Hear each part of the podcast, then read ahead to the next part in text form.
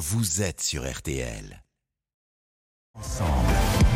Jusqu'à 22h, on refait la Coupe du Monde sur RTL. Julien Courbet.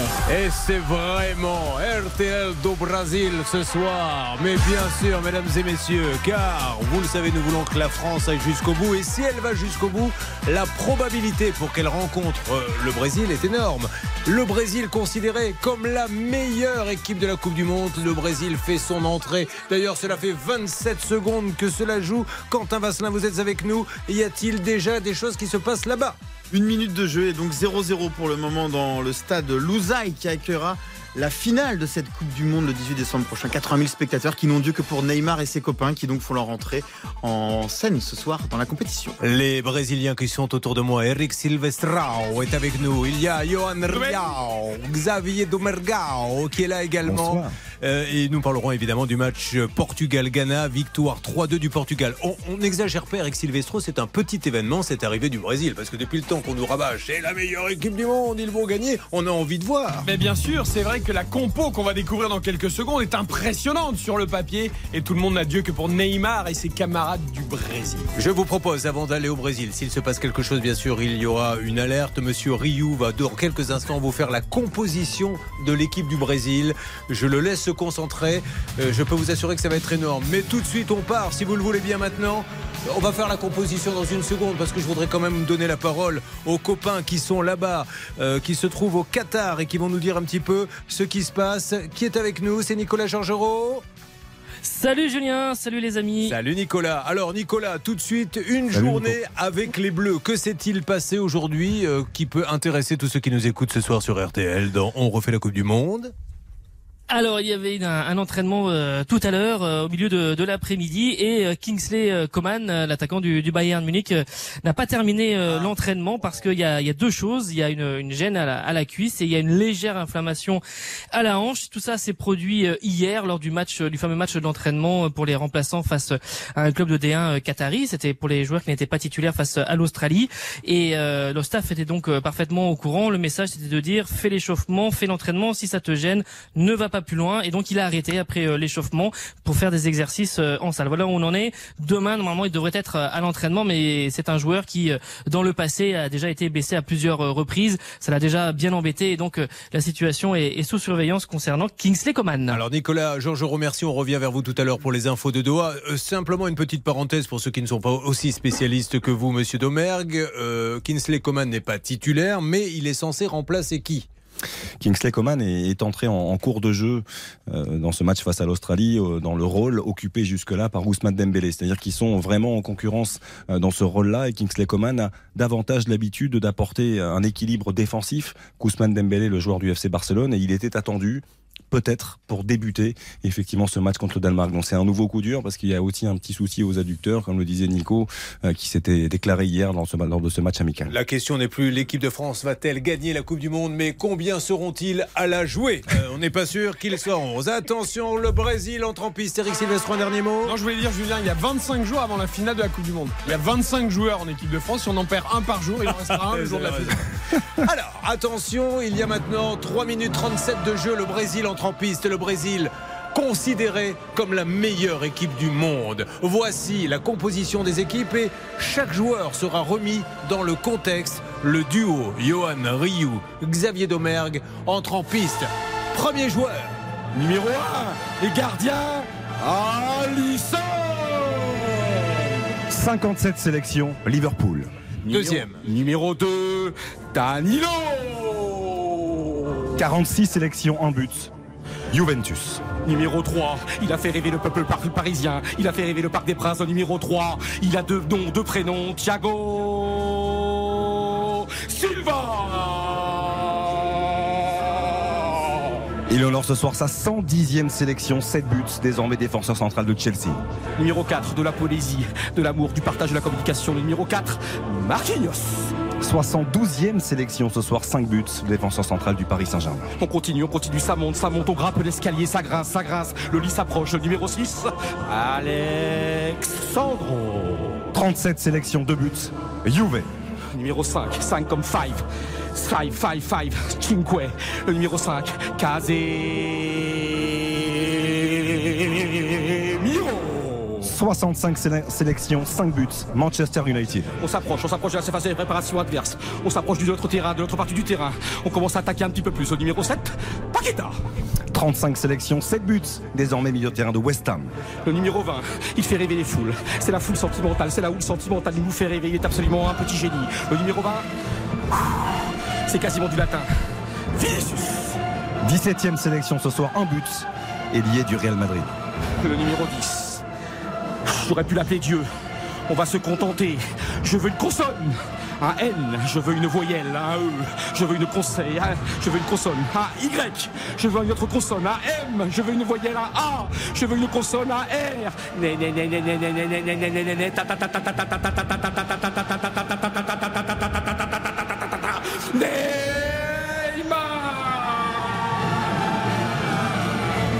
122e sélection ce soir, 75 buts. Il n'est plus qu'à deux unités de Pelé.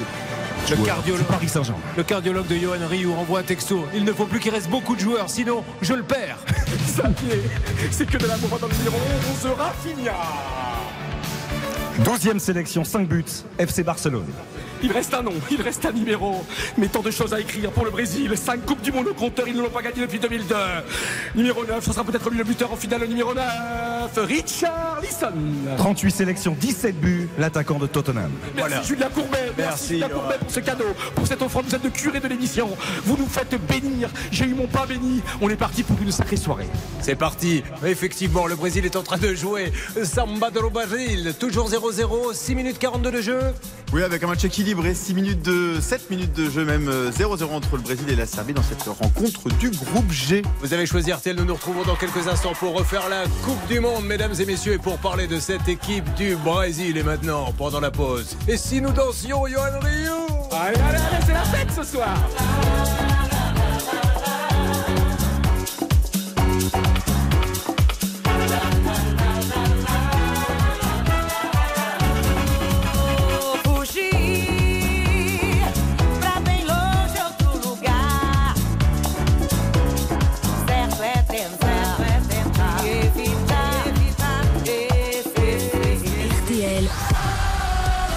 Refait la Coupe du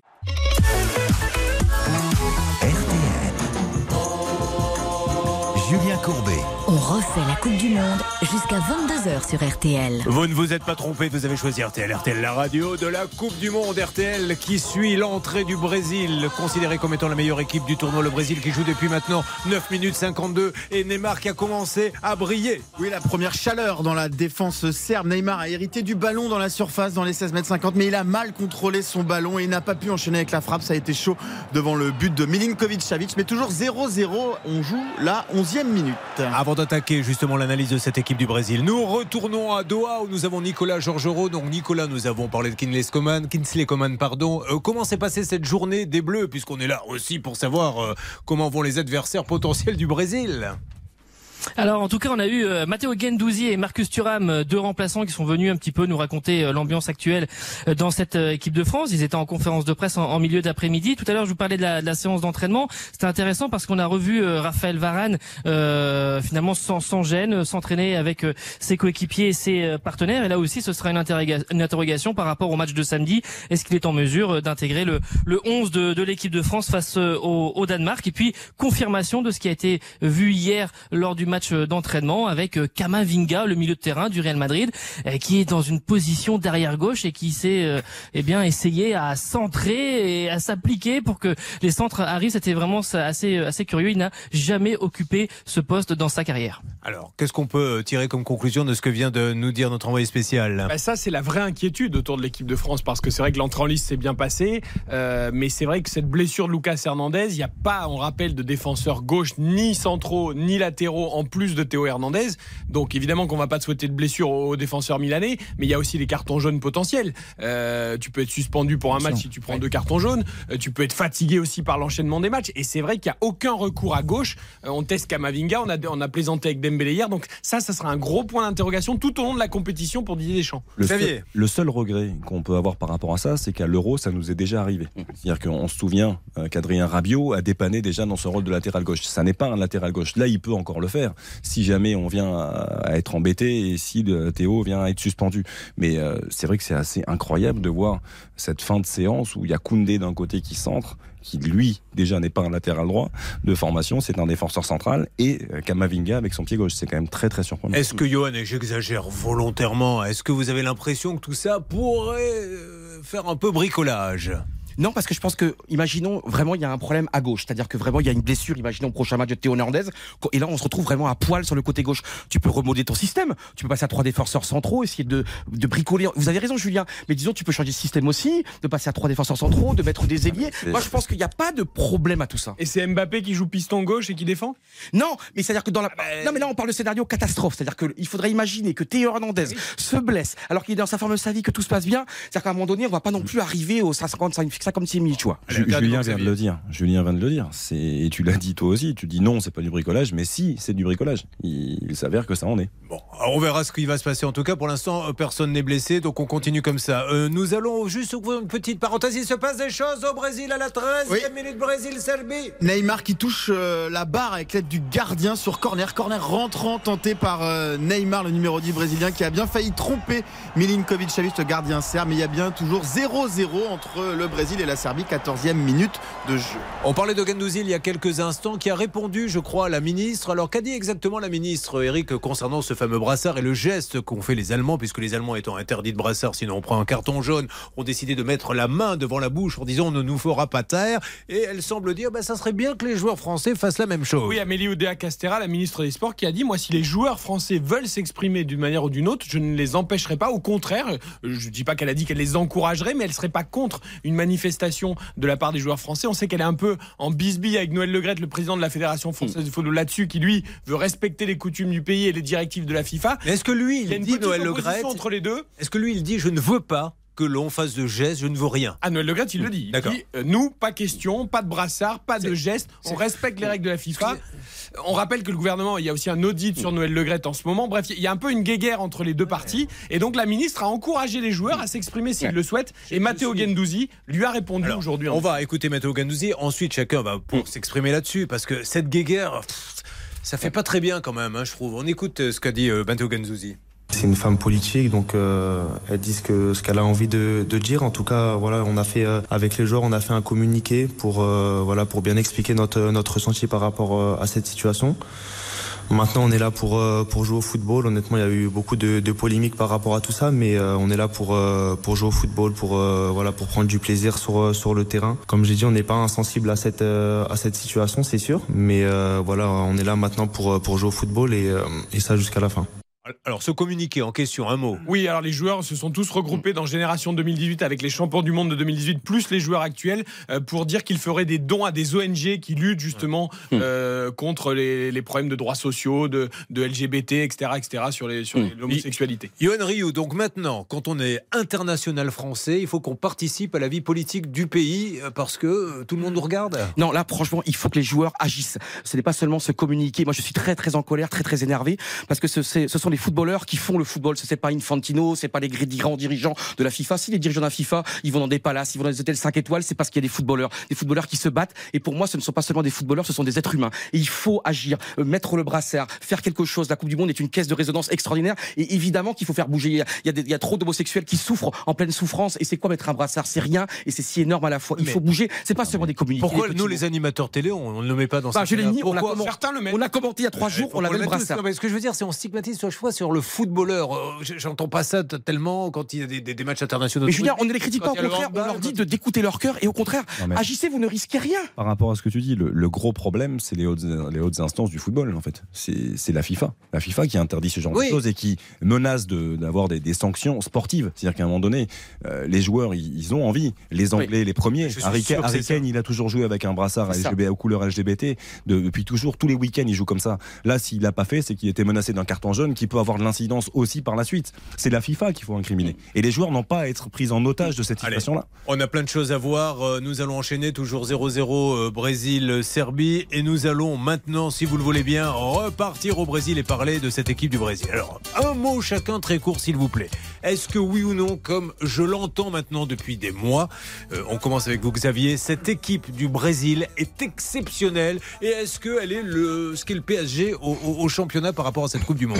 Juste un, chiffre pour, euh, pour commencer. Le Brésil reste sur 15 matchs sans défaite, toutes compétitions confondues, invaincu depuis cette finale de Copa América perdue face à l'Argentine. C'était en juillet 2021, il y a un an et demi. C'est la seule défaite sur les 29 dernières rencontres, toutes compétitions confondues. C'est juste pour placer un petit peu le curseur. Et quand on regarde aujourd'hui ce Brésil, ligne par ligne, aussi bien, parce que le Brésil, c'est souvent samba, c'est c'est la qualité technique, c'est évidemment, en premier lieu, est symbolisé par Neymar. Mais il n'y a pas que ça, il y a peut-être ce qui se fait de mieux dans le cœur du jeu, en défense centrale aussi, dans les couloirs aussi. Donc voilà, moi je trouve que c'est une équipe qui fait peur. Tout le monde va parler. Juste une petite parenthèse avec vous, Quentin. Il est en train de dire oui, c'est le football samba, etc. Sur ce que vous voyez, puisque vous avez les yeux rivés depuis 17 minutes, est-ce que vous avez l'impression, par rapport à tous les matchs qui ont démarré de la Coupe du Monde, de voir l'équipe samba? Non, il n'y a pas un rythme de folie pour le moment dans cette rencontre. On voit des Serbes qui sont très solides. C'est un match assez équilibré pour le moment après 18 minutes de jeu. Toujours 0-0 entre le Brésil et la Serbie. Et à part ce corner rentrant, boxé par le gardien serbe sur une tentative de Neymar, il n'y a pas vraiment eu d'occasion pour le moment. C'est un Brésil qui ronronne, même si là Neymar qui a le ballon, qui après un beau contrôle orienté se fait, se fait faucher par un Serbe. On sent qu'il a envie, mais pour le moment c'est pas. Allez, pas on se retrouve parce qu'il va y avoir du débat sur cette équipe de Brésil. Tout le monde n'est pas d'accord. Samba de Janeiro. Que pense-t-il du Brésil Nos spécialistes, quels sont les joueurs? Neymar sera-t-il le meilleur joueur de la Coupe du Monde? Et surtout, si vous étiez entraîneur, je vous poserai la question. Vous oubliez les phrases, que les blessures? On ne parle que technique pure. Vous avez un chèque. Avec ce chèque, vous ne pouvez vous payer que Mbappé ou que Neymar. Lequel des deux, au sommet de sa forme, achetez-vous? Ah Ça rigole moins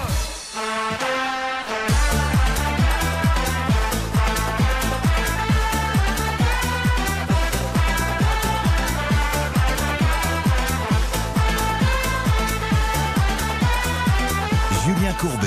On refait la Coupe du Monde jusqu'à 22h sur RTL.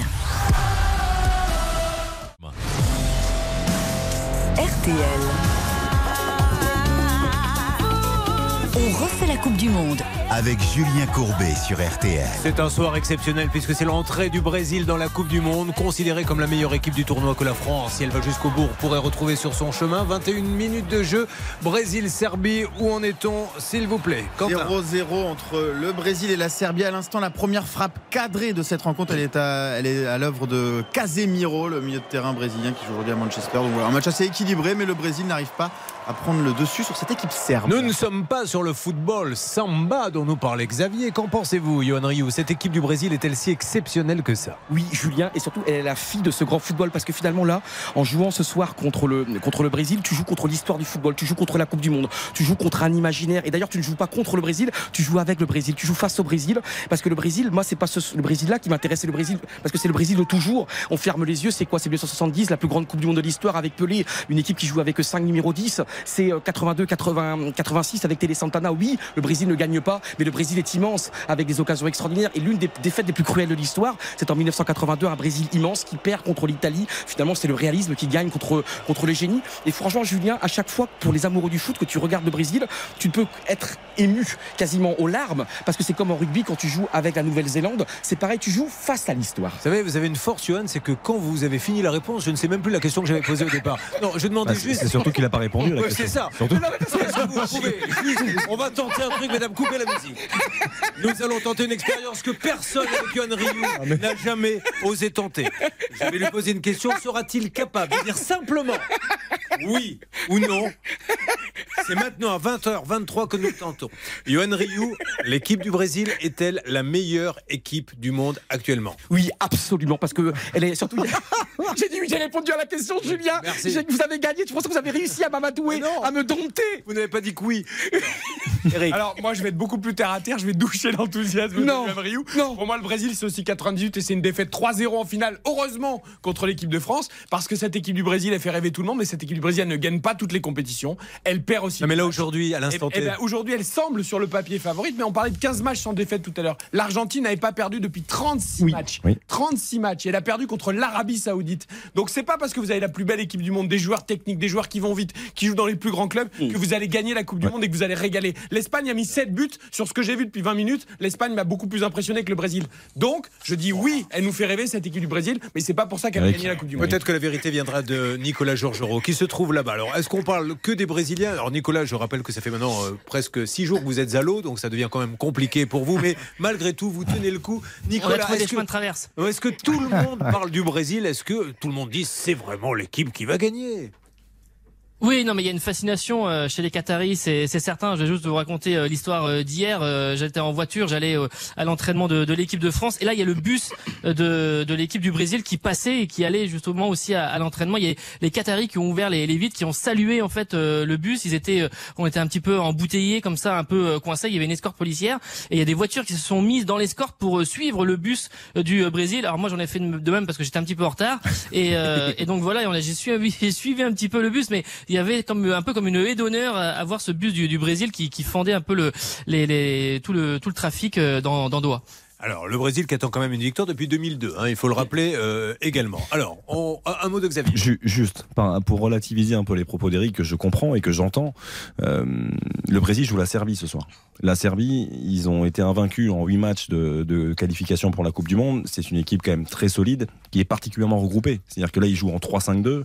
Euh, c'est difficile de trouver des espaces. Xavier, Donc, Juste une question. j'aimerais relativiser un peu les 25 premières minutes Alors, du Brésil. Justement, pour ceux qui ne connaissent pas aussi bien le foot euh, que vous, est-ce que la Serbie et l'Australie, c'est le même calibre? Ah non, la Serbie est bien au-dessus. Ah oui, donc euh, Non, non, là- la Serbie est bien au-dessus. Mais on, on évoquait aussi la, la euh, oui, qu'est-ce qu'on peut dire, la- le récital de l'Espagne.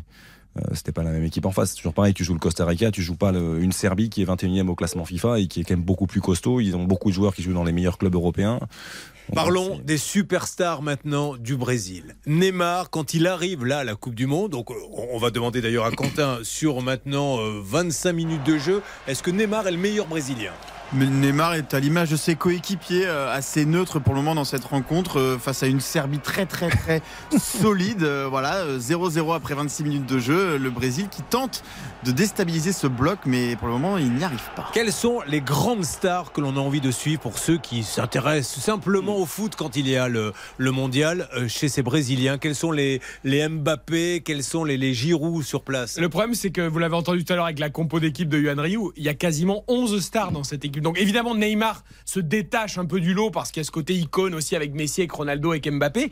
Mais euh, Casemiro est un joueur exceptionnel, plutôt travailleur de l'ombre, longtemps au Real, maintenant à Manchester. Vinicius avec Benzema, c'est le nouveau duo de choc au Real Madrid. Rafinha a pris une, une place incroyable. Euh, Paqueta à Lyon, on l'a vu, était un des meilleurs joueurs du championnat de France. Marquinhos, capitaine. En fait, il y a des stars partout dans cette équipe. Oui, mais enfin, excusez-moi. mais c'est Neymar. Est-ce qu'on pourrait pas dire la même chose pour la France? Parce Un peu moins, Dire, bah, vous avez Mbappé qui est au Paris Saint-Germain, Oui. vous avez Giroud euh, qui joue en Italie, vous avez. Enfin, non. Oui, mais moins, moins quand même. Faut être honnête sur le Je papier. sais pas si on les a pas Attention surcotés, Vinicius lancé dans la profondeur et la parade, la très bonne sortie de Milinkovic Savic, le gardien serbe. Pas de but pour le Brésil qui s'est créé sa plus grosse occasion après 27 minutes de jeu, toujours 0-0 entre le Brésil et la Serbie. Mais est-ce que la pression monte? Est-ce que le taux se resserre un petit peu sur la Serbie ou pas? Euh, la possession commence à être de plus en plus brésilienne. Ils sont dans les 30 mètres euh, de la Serbie. La, la pression monte, on peut le dire, Julien. Alors, on va parler aussi de Ronaldo un petit peu plus loin, puisqu'on a le Carredas, on a euh, donc Mbappé qui est entré en piste, on a vu ce qu'il euh, valait, on a vu euh, Messi, euh, on a vu Ronaldo cet après-midi, on va voir Neymar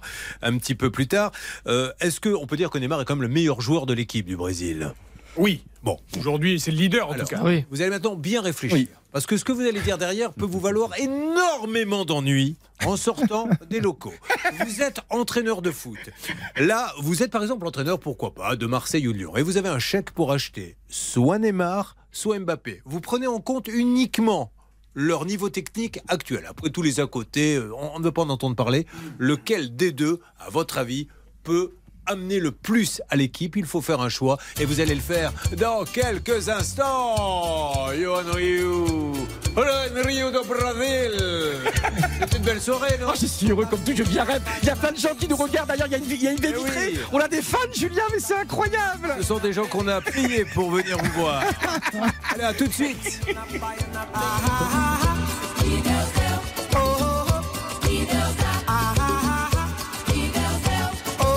Julien Courbet, On refait la Coupe du Monde jusqu'à 22h sur RTL. On refait la Coupe du Monde. avec Julien Courbet sur RTL.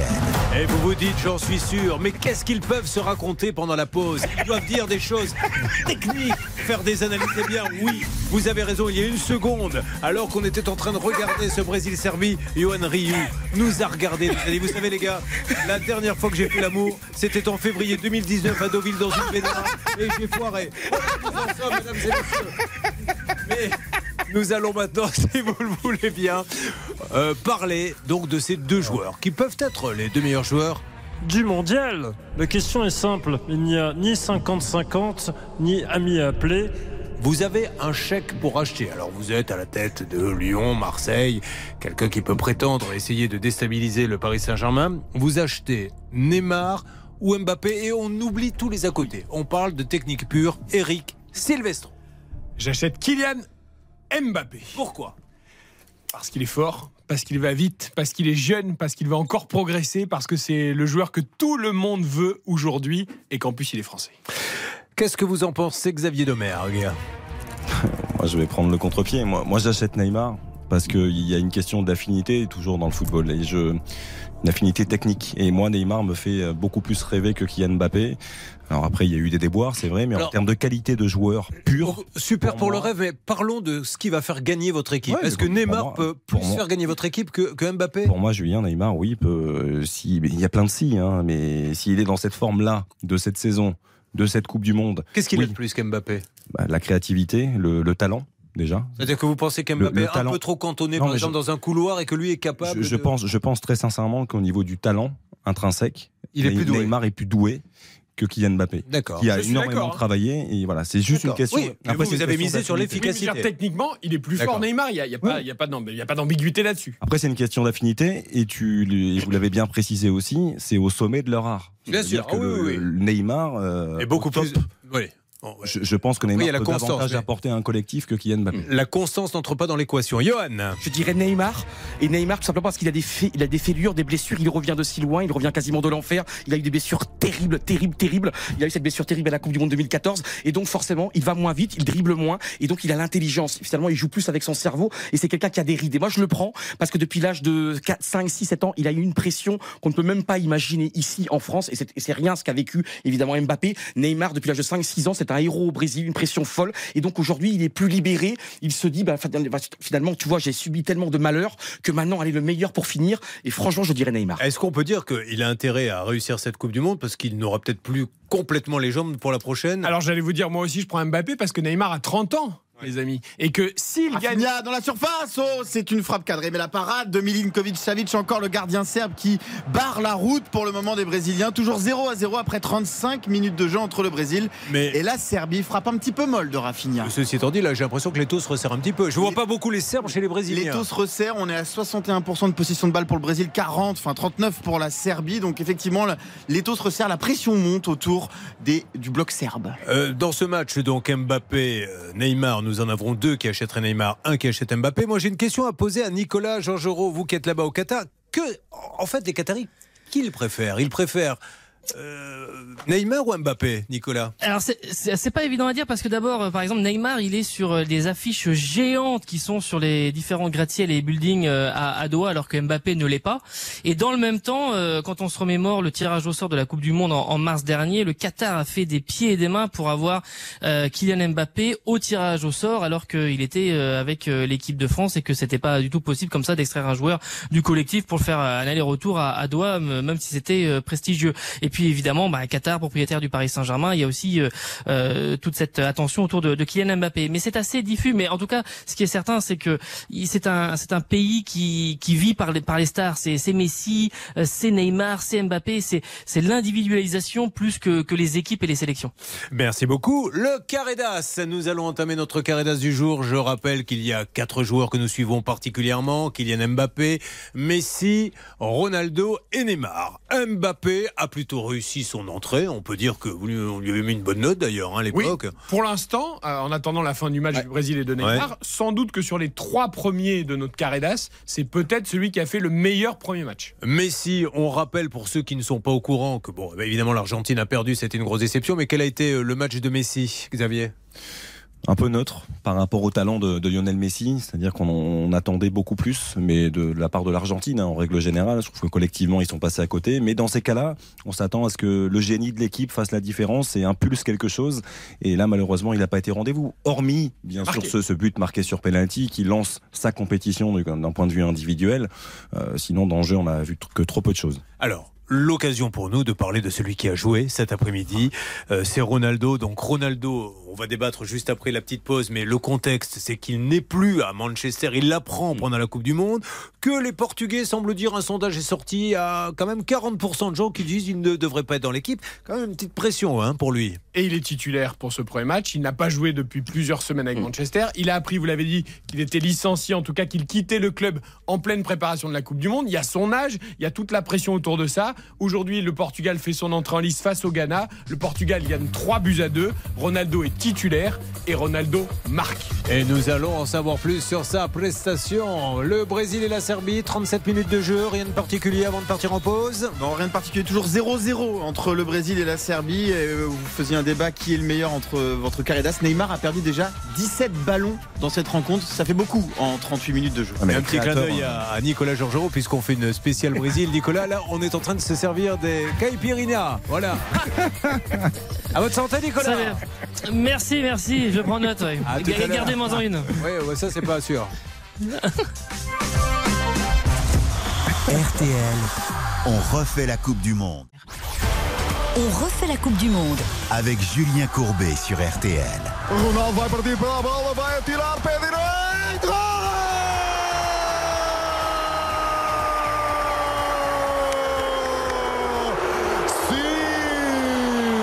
Vous avez entendu Vous vous rappelez de ça Johan c'est le médecin accoucheur lors de, lors de votre accouchement.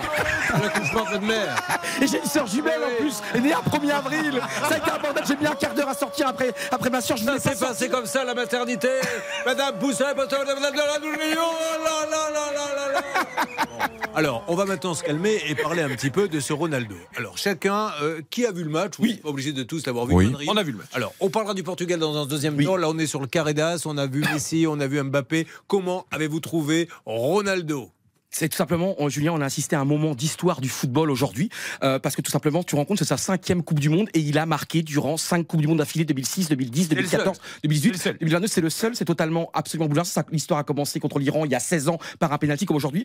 Aujourd'hui, le moment, ça a été incroyable. Déjà, l'hymne national et il était bouleversé, il était en larmes, les yeux. Comment qui- vous expliquez ça? Mais parce que c'est quelqu'un qui est viscéralement attaché à tout ça. C'est un homme de défi. C'est un homme qui a cinq ballons d'or, qui voudra un sixième, un septième. Il a gagné euh, le championnat d'Europe en 2016. Il lui manque juste ça, un petit peu comme Messi. Et qui a été beau, au-delà de son but, du penalty qu'il procure, c'est quand il est sorti. Après, il restait 10 minutes à jouer, il y avait la pression, et encore, il s'est mis derrière l'entraîneur et il poussait ses, ses équipiers. Il, il- tu vois, il guidait ses coéquipiers. Il était en transe. Il avait peur d'encaisser un troisième but. C'était un moment bouleversant, un moment d'émotion, et parce que c'est quelqu'un qui donne tout et qui ne triche jamais. Ce respect qu'il a visiblement au Ah oui. Portugal, il n'a pas réussi à l'avoir, par exemple. Sur Vinicius qui récupère le ballon, qui frappe et c'est à côté. Il n'arrive pas à trouver le cadre. Vinicius Junior, quelle grosse occasion pour le Brésil. La plus grosse depuis le début de ce match. Un cafouillage dans la défense serbe. Vinicius hérite du ballon et il n'arrive pas à ajuster sa frappe du pied droit. C'est à côté. Ouais. Milinkovic. Savic peut souffler. Alors, euh, comme dit Xavier, parce que Vinicius, il peut peut-être faire une petite passe en retrait. Dans ces cas-là, il y a quelqu'un pour marquer, hein, Xavier. Un petit extérieur du pied pour Richarlison, c'est le jeu. C'est ça qu'on a envie de voir. Parce que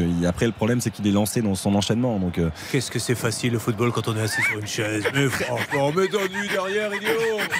oh, c'est pour ça Très que j'ai dé- très bonne défense de Nicolas Milenkovic à noter quand même parce que ça va finir en corner à moins qu'il y ait une erreur d'arbitrage. Il y a une erreur d'arbitrage. Il aurait dû avoir corner. La frappe Alors, de Vinicius. est-ce que Ronaldo, au-delà du talent du joueur, et est-ce qu'il a bien joué? Première question. Deuxième question, est-ce que là-bas, vraiment, pour le- les autres joueurs du Portugal, c'est quand même, quand ils parlent, on se tait? Mais oui, c'est Ronaldo. Il faut avoir du respect pour ce garçon. Euh, Johan a fait toute sa carrière, elle est absolument immense. Mais moi, j'ai j'ai un vrai coup de cœur pour ce garçon pour tout un tas de raisons. Il s'est remis en question à de nombreuses reprises. Physiquement, à l'âge qu'il a, il est encore absolument monstrueux. Et il y a un peu, il souffre un peu du syndrome. Euh, Messi, c'est le gentil que tout le monde aime, et Ronaldo, c'est le méchant musclé qui a les- les- les- la gomina dans les cheveux et qui voilà. Et Eric. donc c'est- un peu Federer et Nadal en tennis. Je vais être un peu trivial, mais pourquoi on l'emmerde comme ça, Ronaldo? Qu'est-ce qu'il a fait de mal pour que, à chaque fois qu'on peut essayer de, de, de parce que un peu parce que c'est le méchant par rapport à Messi. Et c'est horrible parce que sa carrière elle est monstrueuse. C'est un garçon qui travaille. Et, et Johan disait tout à l'heure quand il est sorti il était encore derrière l'entraîneur. Moi j'ai cette image souvenez-vous de la finale de l'Euro 2016 en France. Exactement. il est blessé par Dimitri Payet il sort. Et, et en fait il passe tout le match mais c'est lui l'entraîneur de la CSA où il est au bord du terrain. Il est comme un fou. On dit toujours qu'il est individualiste et égoïste. Mais évidemment c'est un champion. Mais pas que pas que. J'arrive pour vous deux, Xavier euh, et Johan. Euh, son coéquipier qui parle français d'ailleurs. Raphaël Guerrero. Parle de lui. l'ancien Lorienté Ouais, elle, a toujours été là. C'est les médias qui, qui en rajoutent toujours un petit peu dès qu'il y, y a un petit truc. Ils essayent d'interpréter les scènes.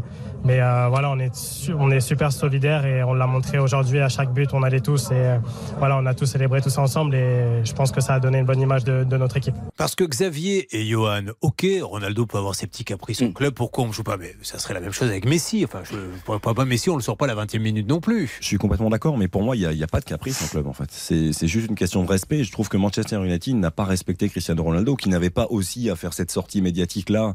Euh, Il avait des comptes à régler, ça, c'est autre chose. Mais moi, quand je me concentre sur le sportif et sur ce que j'ai vu aujourd'hui, c'était sa 192e sélection. Il marque son 118e but. Et dans un match où tout n'a pas été parfait. Il a une très belle occasion au début. Il rate sa, sa conduite de balle. Sa première prise n'est pas bonne. Du coup, il a, il a deux situations avant. Et il lâche pas, il est toujours là à se battre, à faire les efforts. Et c'est lui qui, euh, qui se positionne encore une fois en tant que guide de sa sélection. On est bien d'accord qu'il est, euh, il est dans le Hall of Fame. Quoi. Et c'est- c'est- Il y a Ah oui. Pelé, il y aura Ronaldo, il y aura Messi, il y aura. Pour vous montrer un, un élément, parce que dans le football, évidemment, quand on est supporter, souvent on, on taille les adversaires. Il y a eu un moment historique en Ligue des Champions, vous vous souvenez, en 2018. Donc c'est la Juventus qui reçoit le Real Madrid de Ronaldo. Donc on est à Turin, immense ville de foot, immense club, immense stade. Et là, donc euh, Ronaldo, il est extraordinaire. Et donc Ronaldo, à lui tout seul, fait la décision euh, sur le terrain de la Juventus. Et vous savez, à un moment donné, donc il est remplacé. Et là, tout le stade, 45 000 supporters italiens de la Juventus qui lui font une standing ovation, la reconnaissance du talent. Et là, il a tellement été ému que quelques mois plus tard, bah, il signait à Turin en remerciement. C'est quelqu'un qui est aimé, évidemment, mais on aime toujours le vilain petit canard, le génie. Comme vous savez, on a longtemps opposé Nadal Federer, alors qu'évidemment Nadal est extraordinairement gentil aussi, et Federer également. Mais on aime aussi, c'est dans le sport, on aime les confrontations. Et là, ce qui est beau, c'est 7 ballons d'or pour Messi, 5 pour Ronaldo. Mais imaginons Ronaldo, il fait une Coupe du Monde extraordinaire. Peut-être qu'il va revenir à 6 ballons d'or. On a besoin de rivalité. Non, mais Enfin, n'oublions pas, ce que j'aimerais vraiment qu'on rappelle, c'est qu'il a 37 ans. Et c'est-à-dire qu'il fait une Coupe du Monde, il a 37 ans. Il va peut-être être dans les 10 meilleurs joueurs de la Coupe du Monde. C'est juste extraordinaire. D'ailleurs, la mi-temps arrive. Euh, les Brésiliens, quel bilan peut-on tourner Euh, Tirer presque 45 minutes de jeu, ça devient compliqué ou pas? Un chiffre, c'est 18-18 comme le nombre de ballons perdus par Neymar, euh, qui n'arrive pas à trouver ses coéquipiers. Là, il a essayé d'ouvrir pour Rafinha sur le côté droit, mais sa passe a été interceptée par la défense serbe. Donc voilà, le, le Brésil qui se heurte à ce bloc serbe, toujours 0 à 0 entre le Brésil et la Serbie. On joue bientôt la 46e minute. Bon, moi j'ai envie d'avoir l'avis de Nicolas Georgerot quand même. Nicolas, on ne vous a pas posé la question, mais vous à Doha, vous avez deux fois plus d'argent qu'eux ici en studio. Vous avez l'argent des Qataris, vous l'avez acheté pour votre petit club, euh, la SPTT de je ne sais pas où, ou Messi, euh, pardon, ou euh, Ronald, qu'est-ce que si? Ou Neymar ou Mbappé Ah, ou Neymar, ou Mbappé. Qui achetez-vous ah bah moi je ah bah moi je prends Mbappé bah tout simplement parce que parce que c'est l'avenir et que comme disait Luis Campos le directeur sportif du Paris Saint-Germain il est à 40 ou 50 de ses possibilités c'est l'homme de l'avenir c'est Kylian Mbappé Bah, si effectivement il n'est qu'à 40% de ses possibilités, j'espère que je vivrai assez vieux pour le voir à 100%. Mon ami, les caméras pourront même plus le suivre quand il va courir. Nous allons parler du Portugal, puisque nous avons parlé de Ronaldo. Le Portugal est entré en liste. Est-ce que le Portugal peut être considéré sur ce que vous avez vu comme favori ou non? Puis il y a eu deux autres matchs. Et c'est aujourd'hui la fin des premiers matchs. On attaque les deuxièmes. On va remettre les Césars. RTL do Brasil ce soir. Il est 9h moins le quart. Merci d'être avec nous sur la radio du foot.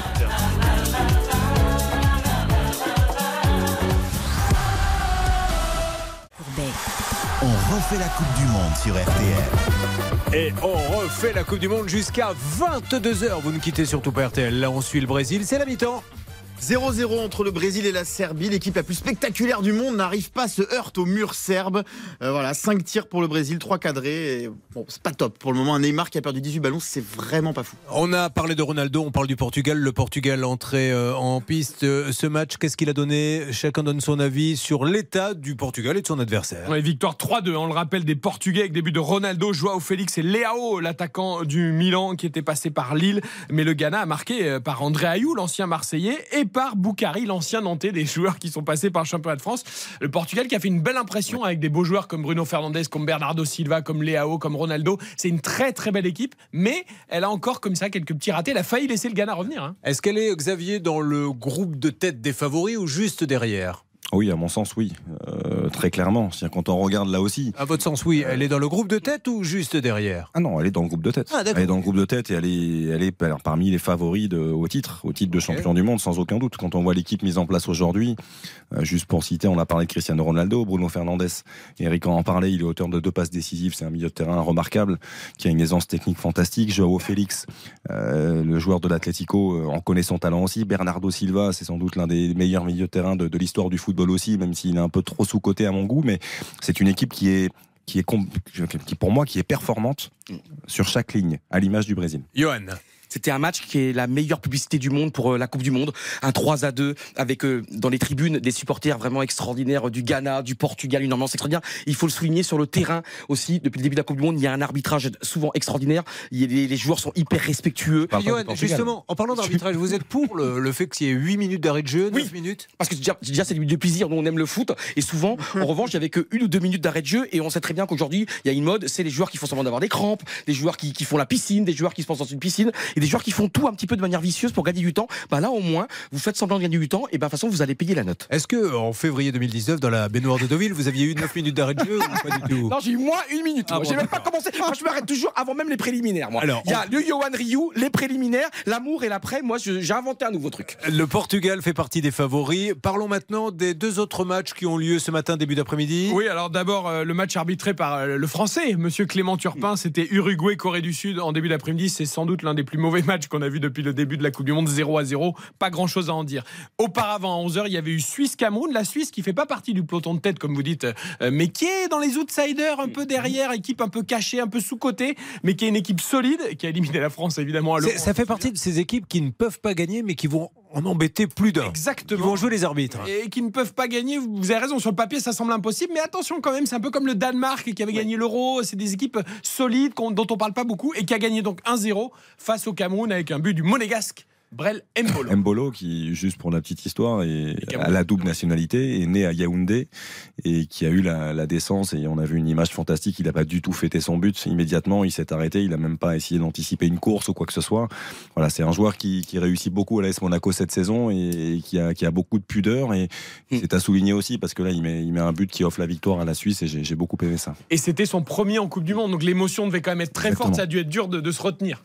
Nicolas Changereau, j'aimerais qu'on parle des Français qui sont à Doha. Parlez-nous un petit peu. Comment sont-ils logés? Comment ça se passe? Vous êtes un petit peu renseigné Sur les, vous parlez des, des joueurs ou des Ah non, je parle, on parlait des, des- des supporters. C'est parce qu'il Ah est avec oui, des qui, supporters. lui est allé à la rencontre. Ah, des pardon, excusez-moi. Nicolas, oui, oui. Mourad est avec Oui, Nicolas, mais on les croise de fois de temps en temps, mais avec Morad, on se balade et c'est vrai qu'on les voit dans les différents campements, dans les hôtels, euh, un, peu, un petit peu partout. Bonsoir, est-ce que vous m'entendez Je suis bien là, vous savez. C'est pour la Alors, il y a un DVD dedans, euh, une C'est place de cinéma. Bonjour Mourad. Euh, Bonsoir, bonsoir. Vous arrivez quand oui, vous voulez, hein. Si, un petit peu comme à la foire fouille, tu trouves de tout si t'es malin tout d'un coup. À 20h52. Oui, bonsoir, est-ce que vous m'entendez? Oui, Mourad. Alors parlez-nous un petit peu, Mourad, il a vu quelque chose quand même très sérieusement d'assez intéressant. Exactement, je vais vous parler des fan villages. Ce sont des campings euh, pour les, les supporters. Alors pour y aller, il faut rouler euh, euh, pendant 30 minutes, sortir de, de Doha pour arriver au milieu de rien, dans la poussière, au milieu du désert quasiment. Et vous avez d'impressionnantes rangées de, de bungalows alignés, des camions, des grues. On, ça ressemble un peu à un, chantier. Et il y a des travailleurs qui s'activent euh, autour. Et donc j'ai rencontré Bastien et Benoît arrivés il y a quelques heures. Écoutez, ils découvrent leur logement. Bah là on a on a une petite salle de bain, euh, bah, les joints sont pas finis entre le sol et puis le plancher quoi du, du bungalow. Vous avez une fuite d'eau aussi. Quand on arrivait ici, il n'y avait pas de, de couverture. Au niveau des meubles, on voit clairement qu'ils ont été terminés un peu euh, en en retrouvant en fait, si vous voulez, des vis sur les tablettes. Le montage, il a été fait un peu euh, rapidement. Les joints fraîchement terminés, enfin non terminés plutôt. C'est pas très grand, c'est spartiate. C'est pas très spacieux. Je crois qu'ils ont essayé de bricoler euh, une fixation un peu. euh, On voit le soleil passer à travers, il y a un trou euh, quasiment entre le plafond et, et le mur. Moi je dirais c'est décevant, clairement. La déception, elle est là. Donc ils ont payé plus de 1200 euros, nos des amis qui viennent euh, de Lorraine.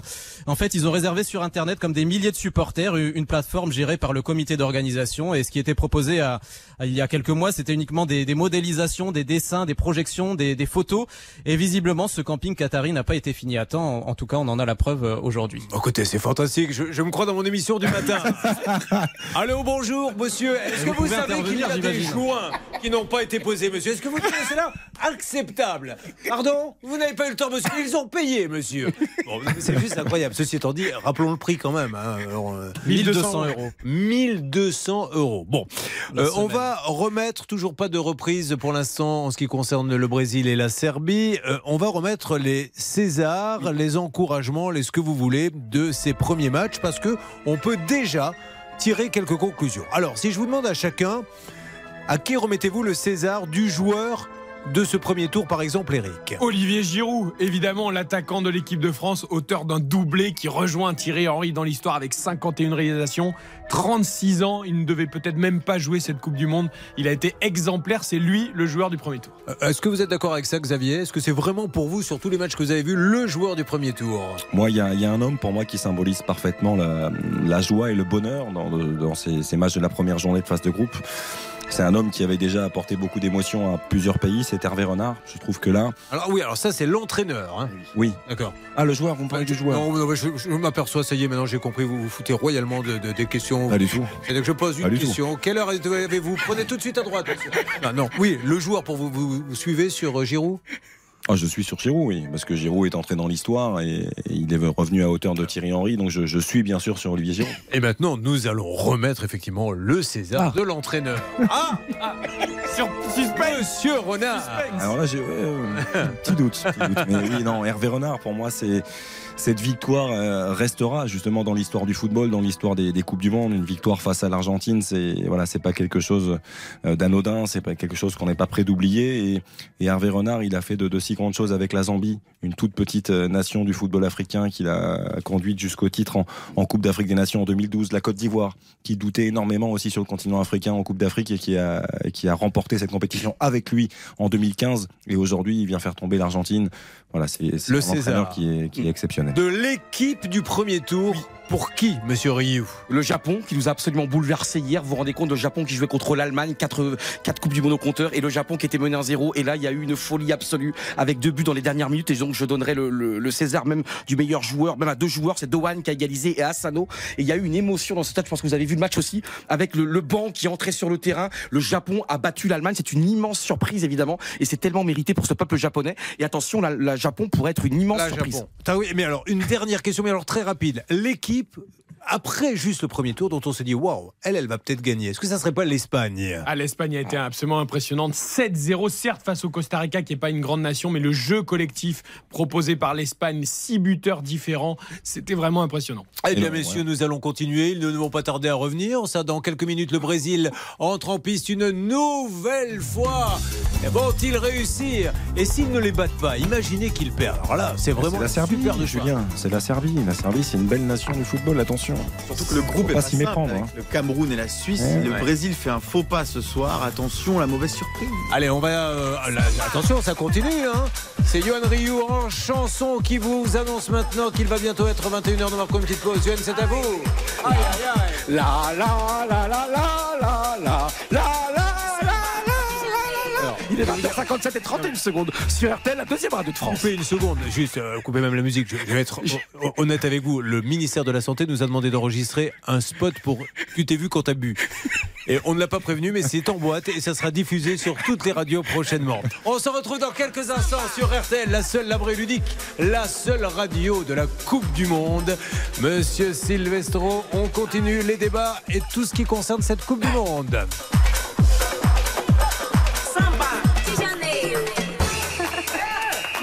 Courbet. On refait la Coupe du Monde jusqu'à 22h sur RTL.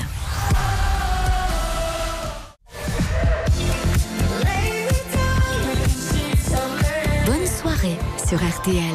RTL, vivre ensemble. RTL. Il est pratiquement 21h.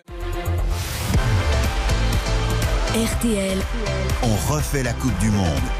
présenté par Eric Silvestro.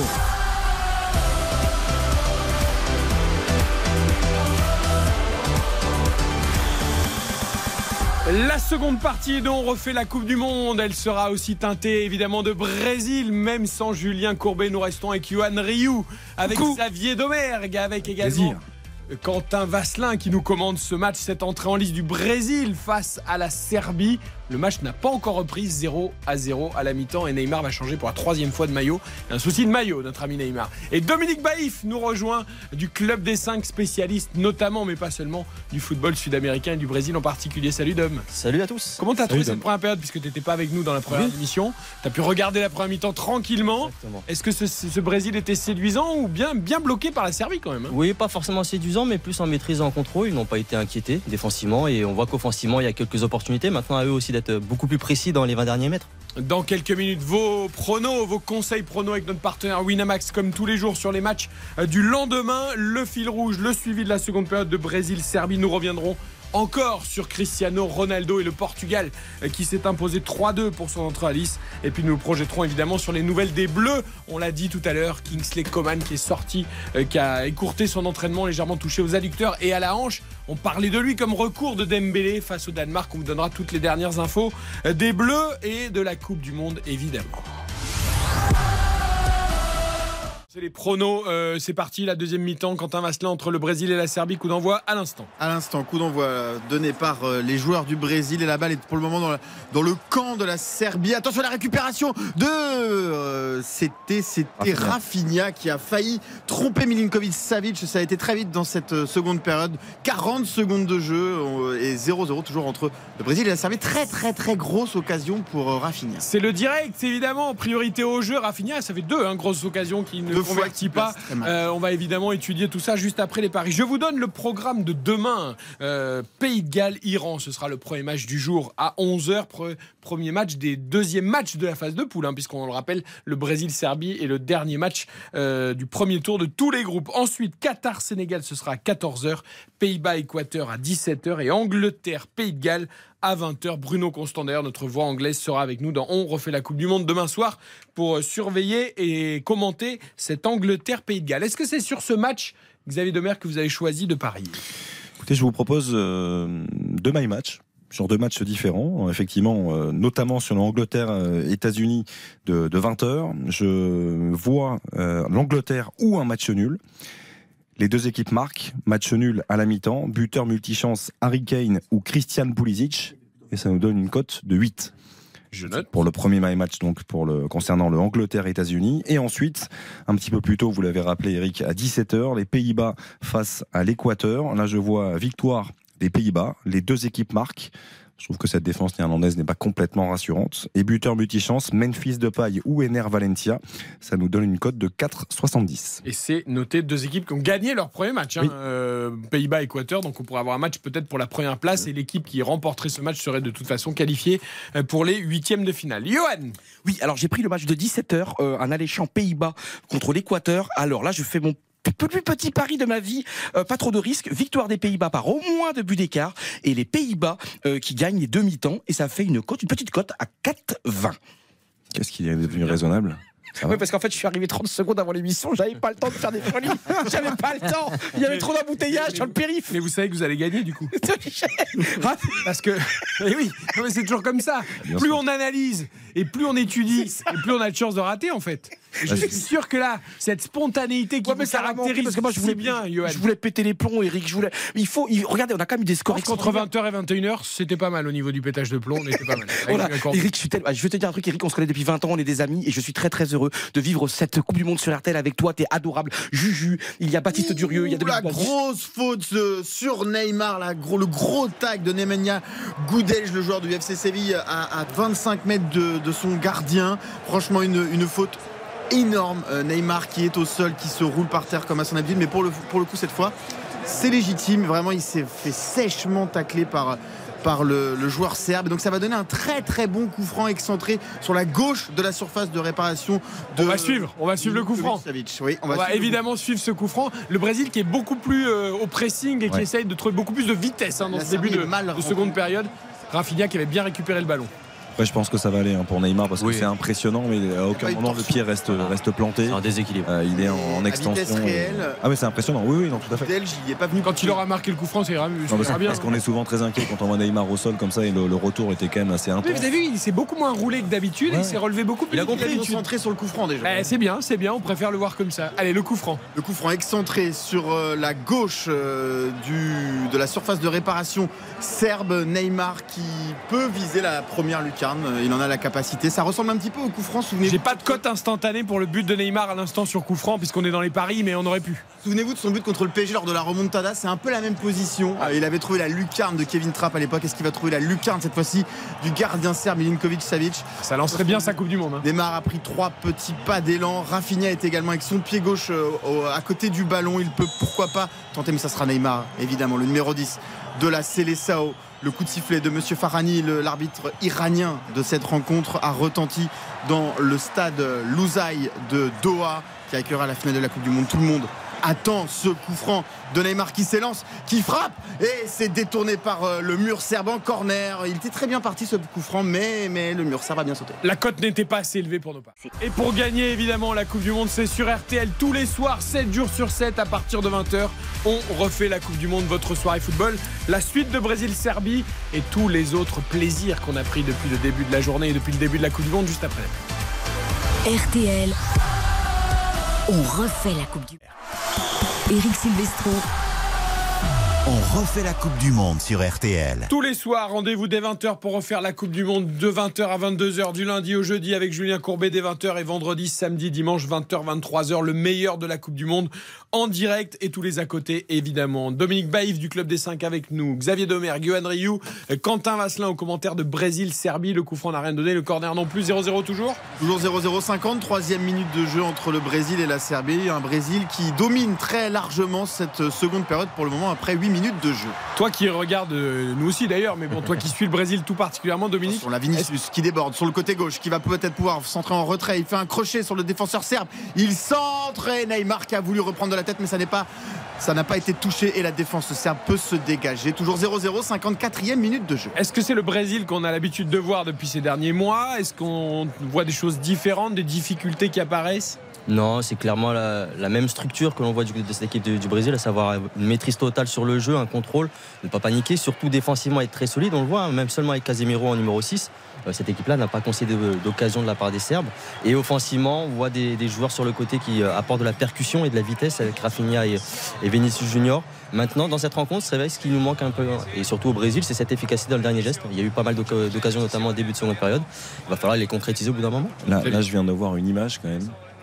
C'est Thiago Silva, vous avez vu comment il est revenu, Thiago Silva, sur Dusan Tadic. Alors, c'est deux anciens. hein. Oui, Thiago mais- Silva, quand même 38 ans. mais Il est parti de très loin. Il lui a mis. Non, mais il a quand même mis 4 mètres. Enfin, parce que tout à l'heure, on parlait de Cristiano Ronaldo en termes de professionnalisme, en termes de rigueur. Euh, Thiago Silva, de ce côté-là, c'est quand même quelque chose aussi d'assez exceptionnel. Et il y a quelques joueurs dans cette sélection, évidemment. On pense à Casemiro, on pense à Thiago Silva. Neymar, un degré moindre parce qu'il n'a que 30 ans, mais on sait que physiquement, c'est pas forcément le joueur qui jouera jusqu'à 37, 38 ou 39 ans. Euh, Il y a aussi des joueurs qui se disent, euh, c'est peut-être la dernière. hein, donc, euh, et en plus, on est très fort. Tout à fait. Et on sait très bien que cette équipe-là, ça fait depuis 20 ans qu'ils n'ont pas remporté de Coupe du Monde. On connaît aussi euh, le potentiel de, de cette euh, sélection-là, avec euh, cette, euh, cette arrivée très forte lors des éliminatoires. Le centre de Vinicius et Neymar qui reprend au point de pénalty. Ça frôle la lucarne de Milinkovic Savic. Le petit centre en retrait ajusté du numéro 20 de la Seleção pour Neymar du pied gauche en, en léger déséquilibre vers l'arrière et il n'arrive pas à cadrer cette frappe. Ça commence à se rapprocher pour Neymar et ses coéquipiers. Toujours 0-0, 55e minute de jeu entre le Brésil et la Serbie. On évoquait tout à l'heure avec Julien Courbet à très juste titre la qualité technique de Neymar sur cette action. Il s'est couché beaucoup trop tôt. Il a eu peur du retour du défenseur central. Il a voulu prendre le ballon le plus vite possible, alors qu'il fallait sans doute avancer et l'attaquer avec le poids du corps vers l'avant, Xavier. Oui, mais après, plus les minutes vont avancer, plus il va y avoir cette petite pression aussi. Et je pense que ça vient expliquer ce- cette erreur-là dans la lecture, dans la lecture, parce que Neymar, c'est quelqu'un qui analyse toujours très bien les choses, euh, qui fait fait partie de ces joueurs assez extraordinaires qui voient avant les autres. Et là, il, sait où se situer. Effectivement, il, il- le, le timing n'est pas bon, mais la pression monte parce que les minutes passent et il y a toujours 0 à 0. Et le groupe est, est franchement pas si évident que ça pour le Brésil. On, on sent pas de- d'inquiétude particulière ou de stress dans cette équipe brésilienne, Johan, qui maîtrise quand même la rencontre. Mais c'est vrai que le chrono, on tourne, on est qu'à la 55e. Mais euh, pour l'instant, on sent pas d'affolement, de précipitation chez les Brésiliens. Au contraire, on sent cette envie d'aller enfin marquer ce but pour débloquer la situation. Et oui, justement, Eric, il faut pas se précipiter non plus. hein. C'est comme une Coupe du Monde, Coupe Gorge, avec l'Allemagne qui a perdu, avec euh, euh, l'Argentine qui a perdu. C'est compliqué pour euh, pour beaucoup d'équipes. Et là, franchement, ils sont patients. Xavier a raison. L'équipe serbe est un, un magnifique outsider de cette Coupe du Monde.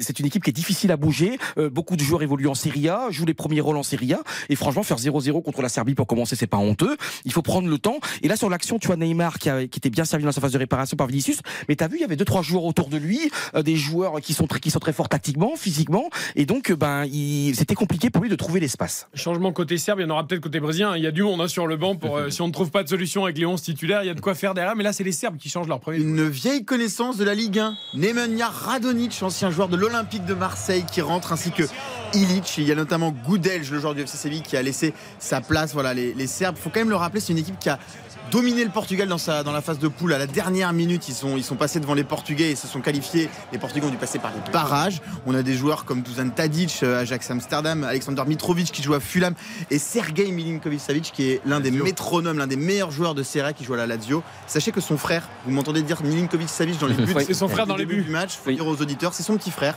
Venya, qui est donc gardien de but. Et Goudej est sorti, ce qui veut dire qu'il n'y a plus aucun joueur qui n'a pas. Et là, une occasion pour la Serbie énorme. La Serbie qui donc euh, arrive dans la surface très peu d'occasions et c'était un petit moment chaud, mais Alexandro a très bien défendu. Non, non, vous nous l'avez survendu là. L'occasion énorme.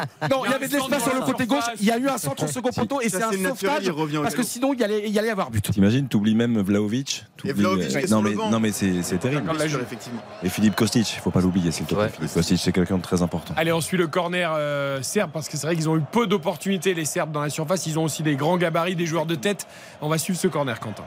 Le corner qui est donc sur la droite du but brésilien qui va être tiré par Dusan Tadic avec son pied gauche magnifique qui brille tant en Eredivisie, en, championnat des, des Pays-Bas avec l'Ajax Amsterdam. On voit tous les grands, les grands de cette équipe serbe qui s'élance et c'est bien défendu par l'équipe brésilienne qui se qui se relance avec Marquinhos d'une tête dont, on a, dont il a le secret. On voit souvent faire ça au Paris Saint-Germain. C'est l'un des points forts d'ailleurs du Brésil 2022 de Tite, c'est qu'ils ont une défense exceptionnellement forte. C'est-à-dire que souvent le Brésil, il y avait ce côté, les joueurs offensifs évidemment, mais parfois défensivement, c'était pas toujours.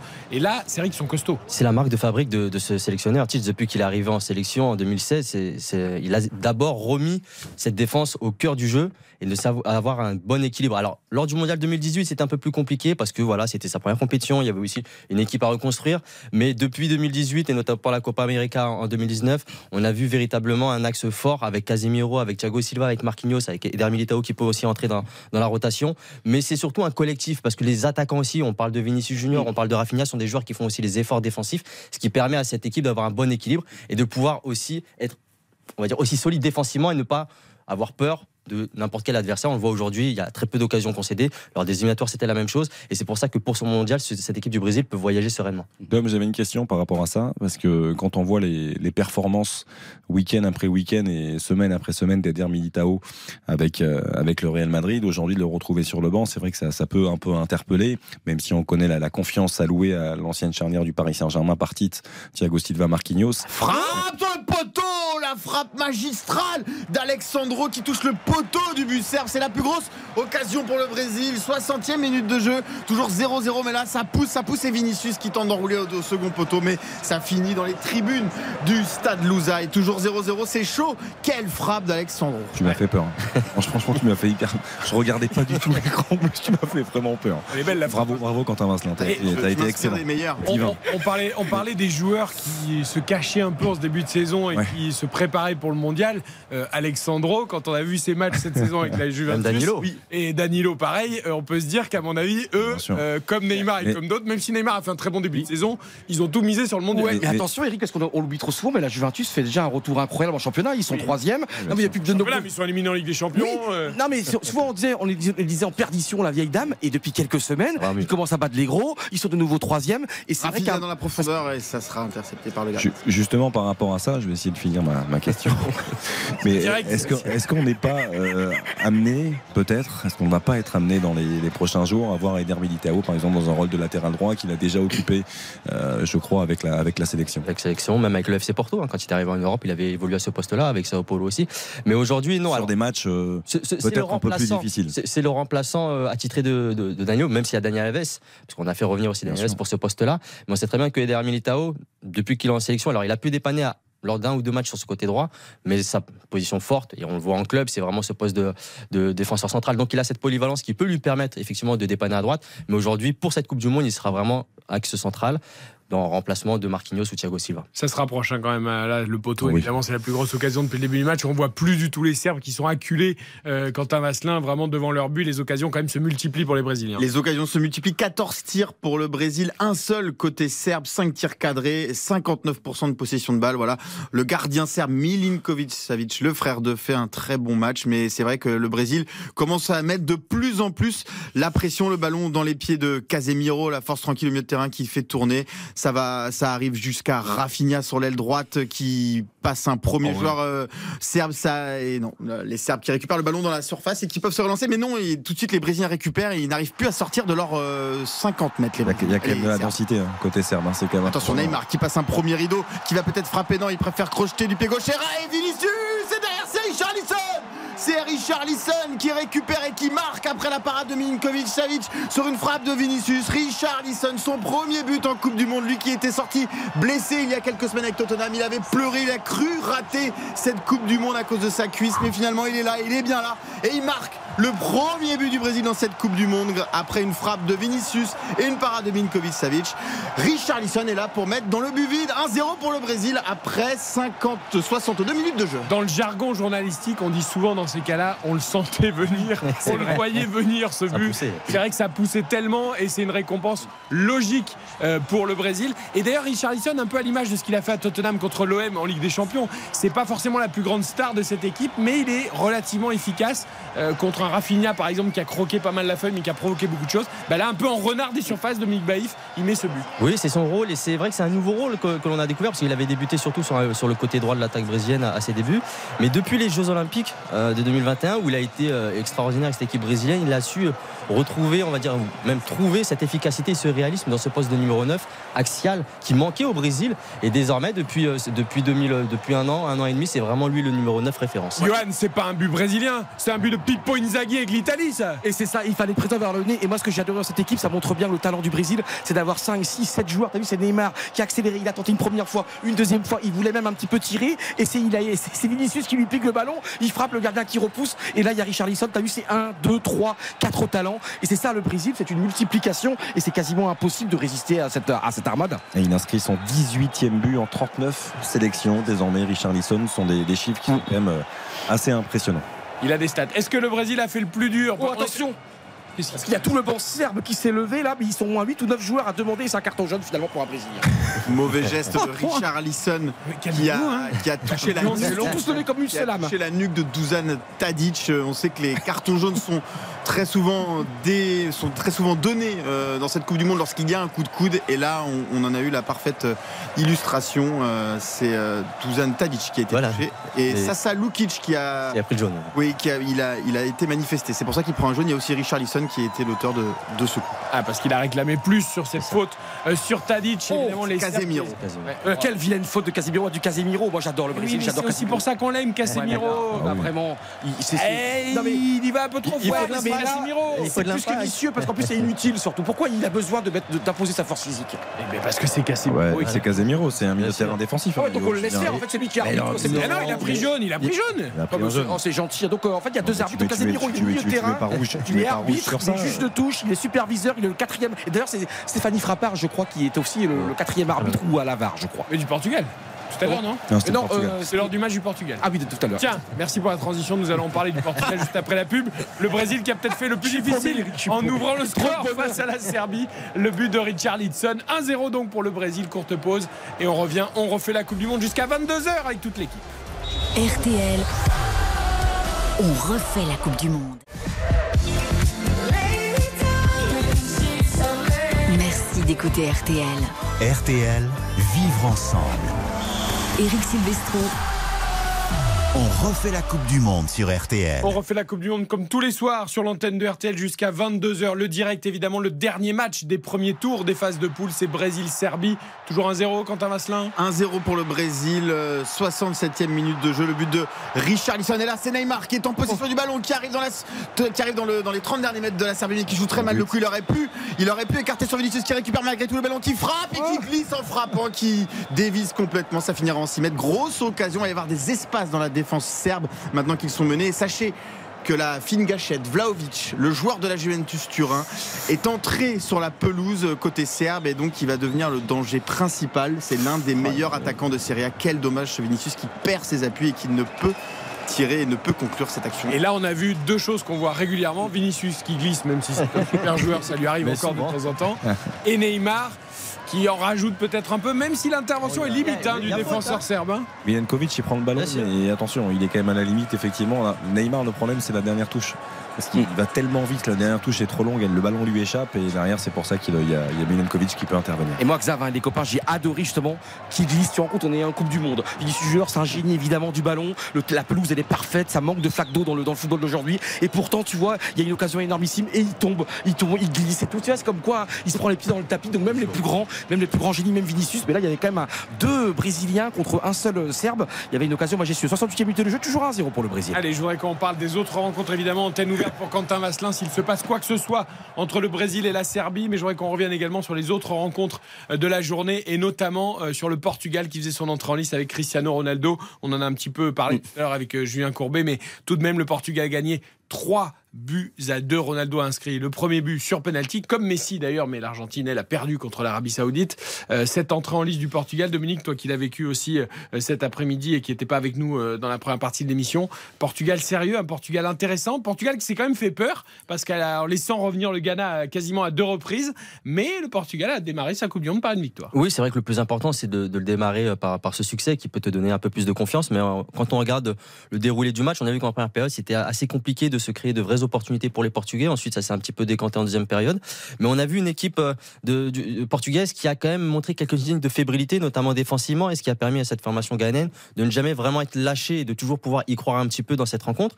Et c'est vraiment dans ce système de jeu-là où le, le Portugal doit travailler encore un petit peu sur les prochains matchs. C'est vraiment se re- retrouver un peu plus de confiance et de solidité défensive parce que on va parler aussi du Ghana, mais cette équipe-là n'est pas non plus un monstre de, de football. On l'a vu aujourd'hui, ça reste très limité. Et encaisser deux buts face à une formation euh, comme le Ghana, ça peut laisser quand même quelques doutes de temps en temps. Je fais une toute petite parenthèse. Le Ghana était la dernière équipe africaine euh, à entrer euh, dans cette Coupe du Monde. Euh, c'est cinq pays du continent africain qualifiés pour la Coupe du Monde. Aucune victoire lors des premiers matchs. Le Ghana est la seule équipe qui a marqué deux buts face au Portugal. Pas de but pour le Sénégal face aux Pays-Bas. Défaite 2-0. Pas de but pour la Tunisie 0-0 contre le Danemark. Pas de but pour le Maroc 0-0 contre la Croatie. Et pas de but pour le Cameroun qui a perdu aujourd'hui contre la Suisse 1-0. Euh, alors, il y a eu des bons matchs quand même parce que le Maroc et la Tunisie, notamment contre le Danemark et la Croatie, Xavier Domergue ont fait des matchs vraiment intéressants. Mais voilà, le continent africain pour l'instant, pas de victoire. Qu'est-ce qui se Oui, non. non, non, je pensais que. Il y avait une tête, mais il y avait- Non, j'ai entendu Quentin un petit peu euh, les bribes de- d'enflammade. Il n'a pas osé, il n'a pas osé. Non, non, mais euh, non, non, mais t'as complètement raison, Eric. Et c'est vrai que euh, ils sont pas récompensés pour l'instant, je trouve, de leurs efforts. Il y a eu deux bons matchs nuls, tu l'as dit, euh, notamment de, de la Tunisie qui a qui a fait un, un match plein, qui a été très solide défensivement. Maintenant, ce qui manque malheureusement, c'est que euh, il faut marquer des buts et il faut prendre plus de risques aussi offensivement parce qu'ils ont du talent. Ces sélections ont du talent. On, parle du Maroc, on parle de la Tunisie. Euh, Wabi Kazri, par exemple, n'est pas entré en cours de jeu. On connaît sa qualité et il pourrait bien amener quelque chose euh, sur la prochaine rencontre. Euh, Aujourd'hui, il faut, il faut pas être réducteur. Et je trouve que le Ghana, par exemple, a été réducteur, alors que, Dom, tu le disais, il y a quand même des joueurs de qualité, il y a quand même des, des joueurs pour faire quelque chose. Je pense à Iñaki Williams, je pense à, à Kudus, qui a été très bon dans le cœur du jeu, qui a posé beaucoup de problèmes à cette équipe euh, portugaise. Il y a, il y a, quel- il y a des joueurs, en fait, capables de faire plus. Et je trouve qu'en ce moment, depuis le début de la compétition, ils prennent euh, le strict minimum en termes de risque. Et aujourd'hui, ben, face au Portugal, ça n'a pas suffi encore une fois, parce que le Portugal a beaucoup plus de talent. Est-ce que les nations africaines qui manquent d'un énorme résultat, même s'il y a eu des très bonnes Coupes du Monde, euh, tout le monde se souvient évidemment le Cameroun, Roger Mila, mais pas seulement. Euh, Est-ce qu'il y a quand même toujours un petit complexe, un petit peu, quand il y a dans les entrées en compétition Est-ce qu'il y a un peu de timidité, un peu de, de- de trop de respect de l'adversaire, même si on a envie de gagner évidemment mais... Bien, bien sûr, c'est une question qu'on peut se poser parce que ça arrive à, à chaque Coupe du Monde. Quoi. On s'est dit que c'était- ces équipes-là, ces sélections ont vraiment de la qualité, ont des joueurs qui jouent en Europe, qui sont Ce qu'on voit pas chez les petites équipes sud-américaines ou chez les Asiatiques, on a Oui, vu le Japon qui a battu l'Allemagne. C'est peut-être aussi une culture différente aussi. On sait très bien qu'en Amérique du Sud, c'est toujours le combat avant tout, c'est euh, toujours dans l'abnégation. Donc on est euh, face toujours à un adversaire plus fort que soi et on est obligé d'aller euh, voilà, se sortir les tripes pour, pour aller chercher un résultat. Alors que du côté des sélections africaines, parfois il peut y avoir un peu de facilité aussi. On sait qu'on a des joueurs de talent, mais on va pas forcément axer sur le travail. On va dire que le talent pourra faire le nécessaire. Le- Alors que dans ces, dans ces compétitions, on le voit, ça, ce n'est pas le cas. Maintenant, juste pour cette compétition et pour ce mondial-là, malheureusement, la plus grande chance c'était le Sénégal, mais sans Sadio Mané, Mais on sait voilà. très bien que c'est très, compliqué. C'est là où je voulais en venir par rapport à ce que tu disais. C'est qu'on voit ce match du Sénégal. Ils font un très très bon match, les Sénégalais. Défensivement, bien organisés. Ils ont des situations. Mais dans ce match-là, si tu as Sadio Mané, je pense que tu peux mener Ouais, mais- 0 à un certain moment et je pense que ça peut changer beaucoup de choses. Qatar, Équateur pour le Sénégal, les autres équipes du groupe, c'est encore largement jouable. Bien ils ont sûr. joué le plus gros, les Pays-Bas. Euh, Bah, la- et le Sénégal a joué un match incroyable. Demain, Alors, ils oui, contre le Qatar. Et surtout, on regarde le score, oui, ok 2-0 pour les Pays-Bas, mais alors, déjà une très très belle équipe des Pays-Bas, quand même un des favoris de cette compétition. Et moi, je, franchement, en plus, je l'ai commenté, mais il y avait une, avec, tu vois, le milieu de terrain, par exemple, ça a été absolument incroyable, des vagues, des vagues du Sénégal. Par exemple, l'ancien joueur Idrissa Gueye, qui se retrouvait, que j'avais jamais vu comme ça avec le Paris Saint-Germain numéro 10 à courir partout. Kouyaté a été fort aussi. Et puis le match d'aujourd'hui du Ghana. Alors oui, encore, c'était encore une publicité incroyable. Alors oui, leGhana perd, mais vous auriez vu, parce que le- cette- ces équipes apportent Le tellement. Ghana était timide quand même. Ouais, mais attends, C'est- à la fin, quand, quand tu- quand même oui, reviennent à parce 3-2. que- Yo, Non, mais tu sais, qu'on a vu le match. Hein oui, non, non, mais c'est pour vous Parce que, non, je, sais que Vinicius le match, Richarlison. Le de Richarlison Au point de pénalty, le doublé pour l'attaquant brésilien sur une passe de Vinicius. Une, un retourné, un ciseau fantastique hors de portée de Milinkovic Savic. Ça fait 2-0 pour le Brésil qui se donne de l'air. On joue la 74e minute de jeu. Euh, 2-0 pour le Brésil face à la Serbie. Rappelez-moi Julien Courbet pour les Césars, parce que j'ai donné le César du premier tour à Olivier Giroud.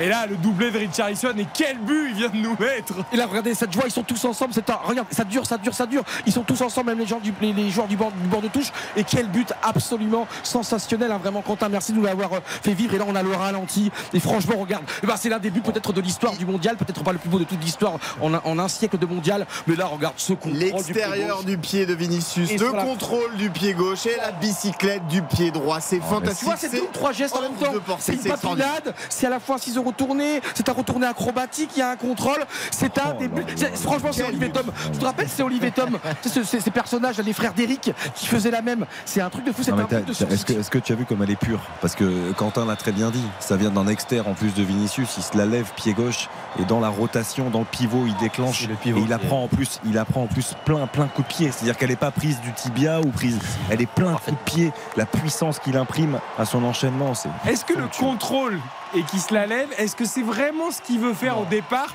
Ou est-ce que derrière il a un geste génial alors que son contrôle est. casse pas le reste. Non mais, Non, c'est vrai, je suis pas vrai. sûr qu'il voulait faire.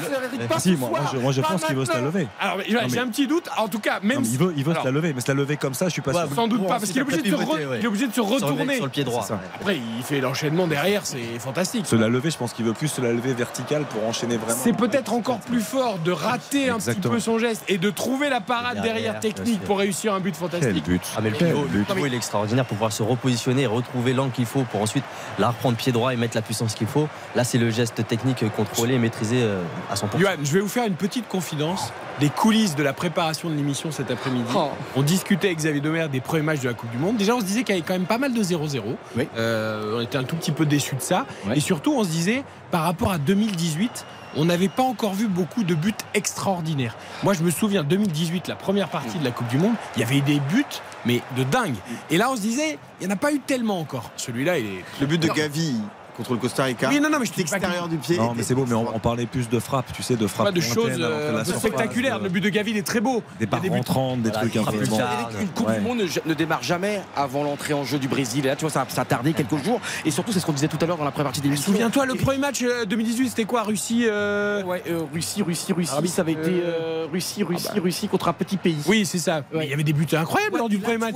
et surtout, c'est ça, pour moi, Richarlison, ce qu'il fait là, c'est ça le Brésil. T'as vu, c'est ces couleurs extraordinaires, c'est tout le stade qui est totalement jaune et bleu. C'est Guadalajara 86. Et là, tu vois, on a vu un but du Brésil. C'est pas Richarlison qui a marqué, c'est l'âme de ce peuple. Et franchement, ce qu'il fait, on essaye de vous. Je sais que vous êtes dans votre voiture, peut-être chez vous, tranquillement, à manger avec votre femme et je sais pas avec qui. Et là, franchement, La- le but que l'on vient de voir est dingue. de, de Rafinha avec Danilo qui déborde sur le côté. Ça peut finir par être salé pour les Serbes si ça arrive dans les pieds de Neymar, mais c'est bien défendu par euh, Nikola Milenkovic. Et la Serbie peut se relancer. Heureusement que le Brésil a marqué parce que ça commençait à être chaud devant le but d'Alisson. C'était Russie-Arabie Saoudite. Arabie Saoudite, c'est bien ce qui me semble. 5-0 effectivement avec un doublé de Cherichev. c'est- Chef, c'est- il avait mis un Ouais, but extraordinaire lors du match d'ouverture il y a 4 Eric, je suis en ans. train de penser à un truc. Tu sais pourquoi? Non, mais tu sais pourquoi il a mis ce but? Parce que tu sais qu'ils ont des oreillettes, des écouteurs RTL, les Brésiliens, Ah, pendant le match. ouais. Et on l'a dit tout à l'heure que c'était Pipo Inzaghi, Richardson, ça lui a pas plu. Ah là. du tout. Il a dit Tu vas voir, il est Pipo Inzaghi, je vais te mettre en retourné, ça va voir ce que ça dit. Eric, ce serait quand même extraordinaire. Le Rivaldo. 18 décembre, tous ensemble pour un France-Brésil en finale. hein. Ce serait quand même extraordinaire parce que dans l'absolu, c'est possible. Et franchement, là, là je- moi, je- il y a un truc que j'adore dans cette Coupe du Monde qui n'était pas prévu au programme. Euh, c'est la ferveur. Et là, c'est pas la première fois. Là, il y, a- il y a quand même une marée humaine brésilienne. Ça avait démarré doucement quand même. hein. On a quand même des stades qui sont pas toujours pleins, mais là, c'est vrai que ce soir, pour le coup, Après, les, Sud-Américains, les déplacements, Dom va le dire, mais ils sont tous là. hein. Les Argentins, On ils a ont vu les Argentins, euh, les, Mexicains, ils sont toujours là. Et là, on se dirait Euh, pas qu'on on, se dit- on se dirait pas qu'on est en plein désert, euh, dans du béton. Là, il y a une vraie ferveur. C'est ça, c'est un peu irréel cette Coupe du Monde, je trouve. Parce que tu vois, on est dans, dans un peu dans un ailleurs, dans une période qu'on n'était pas habitué en plein hiver. C'est la grisaille dehors. Et là, euh, Quentin, j'ai envie que tu nous dises encore un troisième but. J'ai envie que tu me coupes la parole. Soit Allez, on mal met poli, dedans. soit impoli. Oublie tout ce que tu as appris dans ton enfance à l'école avec tes parents. Coupe-nous la parole, coupe-nous la chic. Vas-y. Et vous savez, ce qui est bien aussi, c'est que ça y est, on parle foot, on vibre. Mais bien sûr. Et vous avez vu les premières audiences, que ce soit en radio ou en télé, les gens ont envie de foot, les gens ont envie de Coupe du Monde, les gens ont envie d'émotion. Alors évidemment, ça n'occulte pas les problèmes du Qatar, on ne les occulte surtout pas. pas. Et au contraire, on les combat aussi avec Il y virulence. a les deux. Il y a les Mais à un moment, Messieurs, je foot, vous coupe. de l'émotion. de bonnes nouvelles. Neymar euh, est allongé, assis, euh, en tout cas sur la pelouse du stade Louzaï et le staff médical est à son côté. Voilà, et pendant le même temps, euh, Richard Lisson, le héros de cette rencontre, auteur d'un doublé, cède sa place pour euh, Gabriel Jésus. C'est quand Il même faudrait qu'il invoque Jésus, Neymar, pour ne pas être blessé. euh, Tu- viens de le dire, Quentin. Richarlison sort, Gabriel Jesus rentre. Oui. Vinicius est sorti, Rodrigo, Rodrigo est rentré. Fred a pris la place également. de Anthony se Fred est rentré à la place de Paqueta. Anthony va pas tarder à arriver. Et Militao peut suppléer Thiago Silva éventuellement derrière. C'est- là où il faut se rendre compte. même, Bobby euh, Fabinho. Grandement, hein, Neymar. Surtout qu'il n'y a pas eu de contact particulier. Non, ça mais Neymar, ça m'inquiète là. quelque chose de plus Il avait l'air le regard dépité. Quel but, on le revoit au ralenti. Il a gestuelle de Richarlison est phénoménal. Ah, cette fantastique. reprise du pied droit. Et la puissance qu'il met, la puissance qu'il met au geste. C'est rare que ce geste soit le geste à faire et pourtant. Quand là, il est en l'air et qu'il se retourne, tu sens qu'en écartant le pied, il prépare le fouetté pour donner Ouais. la puissance. Peut-on parler tu de le- papinade Tu le devines presque dans son geste. Et Eric, il y avait même. Ce qui est beau, tu vois, c'était tellement une chorégraphie. Il y avait même la main droite, je Mais- crois. Et Neymar qui sort. Messieurs, Neymar est, est sorti. Il cède sa place. La tête basse, c'est Anthony, le joueur de Manchester United, qui, qui le remplace. Inquiétude, inquiétude autour de, de Neymar, euh, le guide, euh, le numéro 10 de la Célessao qui est sorti. euh, Vraiment, ça semble être musculaire en tout cas. Ouais, mais c'est- alors, c'est vrai, il y a une petite inquiétude, il y a forcément quelque chose.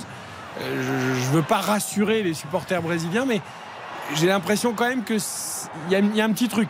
Mais j'avais pas l'impression de voir. Il était déçu, Neymar, mais j'avais pas l'impression de le voir. euh, tu vois, désespéré en disant mince, ma Coupe du Monde est Mais finie. Eric, je l'ai vu moi par terre. Euh, aussi, autour Par de- terre. On a vu son visage quand il était par terre, je vous assure. Euh, en plus, c'est vrai qu'on ne sait pas pourquoi. Est-ce que c'est musculaire? Est-ce que c'est dans une course? Est-ce que peut-être dans un choc qu'on n'a pas vu? Euh, Mais franchement, là, tu as vu, il sort comme dépité. En plus, en plus, un moment de joie. Ah, c'est serait- un contraste incroyable avec la joie que l'on vient de vivre. Et puis il n'a pas réessayé de, de refouler la pelouse du stade Louzaï. Il est sorti directement et ça ne laisse rien présager de bon. Et oui. Ah, ça serait un, un- un coup dur terrible euh, pour, le, pour lui, évidemment, pour le Brésil et pour la Coupe du Monde. Parce que perdre Neymar dès le premier match. Mais voilà, j'ai envie d'être- j'ai envie d'être positif. J'ai envie de me dire que c'est peut-être qu'une petite alerte, une petite douleur. Euh, on a, Non, mais évidemment, on ne si, souhaite pas que Neymar soit blessé. Non mais au moins en général les joueurs tu vois on a vu des, des chocs incroyables de- en ce début de la compétition les joueurs essayent au moins là il s'est mis à terre Non, mais ça a duré quelques c'est- instants et il est sorti directement Léo, tu peux pas. Non, c'est ce que je dis. Ouais. C'est pour Non, ça que je suis moins ça- inquiet. Ça, ça peut être juste une, une petite élongation ou quelque chose. c'est- Petite sortie, une petite pointe et pas prendre le moindre risque, évidemment. Fred qui hérite du ballon, qui écarte sur euh, Richarlison, le joueur du FC Barcelone qui se remet sur son pied gauche, qui ressort derrière euh, pour euh, Danilo, Danilo pour Casemiro Oh, ça finit sur la barre de Milenkovic Savic avec tout en douceur Casemiro, pied en opposition, en pleine lucarne. Eh ben non, c'est la barre qui vient s'interposer. Quelle frappe de Casemiro extraordinaire. franchement, le, le Brésil qui est monté en puissance dans cette seconde période. 82e minute de jeu. Toujours 2 buts à 0 pour le Brésil face à la Serbie. Johan Rio, c'est pas qu'un destructeur, Casemiro. je l'adore je l'adore Johan, il a le petit vice avec On remet la musique. Ouais, ça y est, allez, le, le Brésil est lancé. Là, on y est. Le Brésil, on y est cette fois. Il y a eu un peu d'hésitation en premier mi-temps, mais cette fois le volume monte, la musique monte également. allez, allez, soirée le Brésil mène 2-0. La samba Rodrigo brésilienne. et la nouvelle parade de Milenkovic Savic c'est un siège devant le but serbe. Le Brésil qui est en démonstration depuis une demi-heure. 2-0 entre le Brésil et la Serbie, 82e minute. On remet des glaçons dans les verres, avec modération évidemment. On revient, on refait la Coupe du Monde jusqu'à 22h. Fugir pra bem longe outro lugar. RTL, on refait la Coupe du Monde. On refait la Coupe du Monde. Eric Silvestro sur RTL. 21h40 tous les soirs, on refait la Coupe du Monde. Votre soirée foot sur RTL 7 jours sur 7 avec Julien Courbet du lundi au jeudi de 20h à 21h. Toute l'équipe de RTL prend la suite évidemment jusqu'à 22h et puis vendredi, samedi, dimanche avec euh, tous nos envoyés spéciaux Nicolas Georgerot, Philippe Sanfourche, Morad Jabari, Hugo Hamelin, euh, toute l'équipe des sports, Christophe Paco également. Euh, vous ne manquerez rien de cette Coupe du Monde. 21h40 euh, heure de Paris, 23h40 au Qatar. Le Brésil mène 2-0 Quentin, mais il y a une grosse inquiétude autour de Neymar. Oui, 84e minute de jeu, 2-0 pour le Brésil face à la Serbie. Neymar est sorti il y a 5 minutes, sa cheville aurait tourné euh, dans Sur l'action précédente qu'on a décrite, hein, c'est ça Sur ou- l'action où Vin- Vinicius hérite du ballon et euh, avec son extérieur du pied euh, donne le, cette passe décisive merveilleuse pour Richarlison qui a enchaîné avec un, un ciseau retourné pour le deuxième but. Et c'est sur cette action que Neymar se serait euh, voilà, tordu la cheville. On n'a pas revu les images. Donc on, on, prend, on, on- on vous informe avec des, des pincettes pour le moment. Mais en tout cas, il est sorti à la 80e minute de jeu, tête basse, après avoir euh, euh, échangé avec le staff médical de la Célessao. Bon. Ça, ça tremble. Là, là, je sens que les Sud-Américains le retiennent. Franchement, je- euh, encore une fois, j'ai aucune info. Oui, euh, bien sûr. Mais j'ai l'impression qu'il a senti un petit truc, qu'il y a une petite gêne, c'est évident. Et j'ai l'impression que vraiment, c'est zéro risque. quoi. Oui, là on l'a vu, il s'est posé sur la pelouse. Le staff médical n'avait pas l'air non plus euh, si inquiet que ça. Ils étaient autour de lui, donc euh, peut-être par précaution aussi. hein, il n'a pas voulu forcer. Le score est, euh, quasiment acquis pour le Brésil, donc euh, pas besoin de prendre de risque non plus sur cette fin de Non, mais surtout que sa cheville, il la connaît parfaitement. Je veux dire, je, je, je pense qu'on l'aurait vu euh, effondré euh, pendant Si, ça avait, plusieurs ouais. secondes et plusieurs minutes même euh, avant de quitter euh, la pelouse. Il blessé pense. contre Saint-Etienne, souvenez-vous, on entendait, c'était à huis clos, on Bien sûr. entendait ses pleurs. Exactement. Euh, Oui, là, il est de- sorti agacé, enfin un peu frustré. Mais il a quand même tapé dans la main de ses copains. Enfin, Voilà. j'ai l'impression que c'est.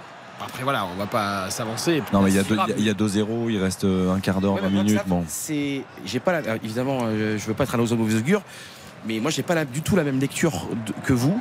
Euh, en plus, ce qui est terrible, c'est que c'est un moment où le, Brésil est en joie. Il y a un but absolument historique, extraordinaire. Et d'ailleurs, il y a des changements, il y a de la joie juste à côté de lui quand, quand lui est à terre. Il y a des changements, tout le monde rigole. Et c'est un, c'est un soir merveilleux pour le football puisque le Brésil fait un grand match. Le stade est plein, il y voit des, des maillots jaunes et tout. Et encore une fois, pour euh, Neymar, on se rappelle quand même de ce qu'il avait vécu en 2014, hein, alors qu'il fait une Coupe du Monde extraordinaire. Et en quart de finale, malheureusement, il y a cette terrible blessure. Il doit quitter la Coupe du Monde. Le Brésil se fait sortir au tour suivant. Alors évidemment, encore une fois, on ne sait rien, on va pas parler. On sait juste qu'il est sorti, euh, blessure à la cheville. Mais la cheville, on sait les problèmes qu'il a eu à la cheville. Et donc forcément, à froid, à froid, ça peut aussi. on ne euh, peut pas gonfler un être autre peu. chose qu'inquiet en tout cas. Après, si le Brésil gagne son premier match, que Neymar a même une légère entorse à la cheville, euh, bah, il attend les huitièmes de finale. Voilà, on le laisse Voilà. frigo derrière, il y a Brésil de la avec qualité. cette première victoire contre la Serbie, c'est l'équipe peut-être la plus dure du groupe, même s'il y a d'autres bonnes équipes.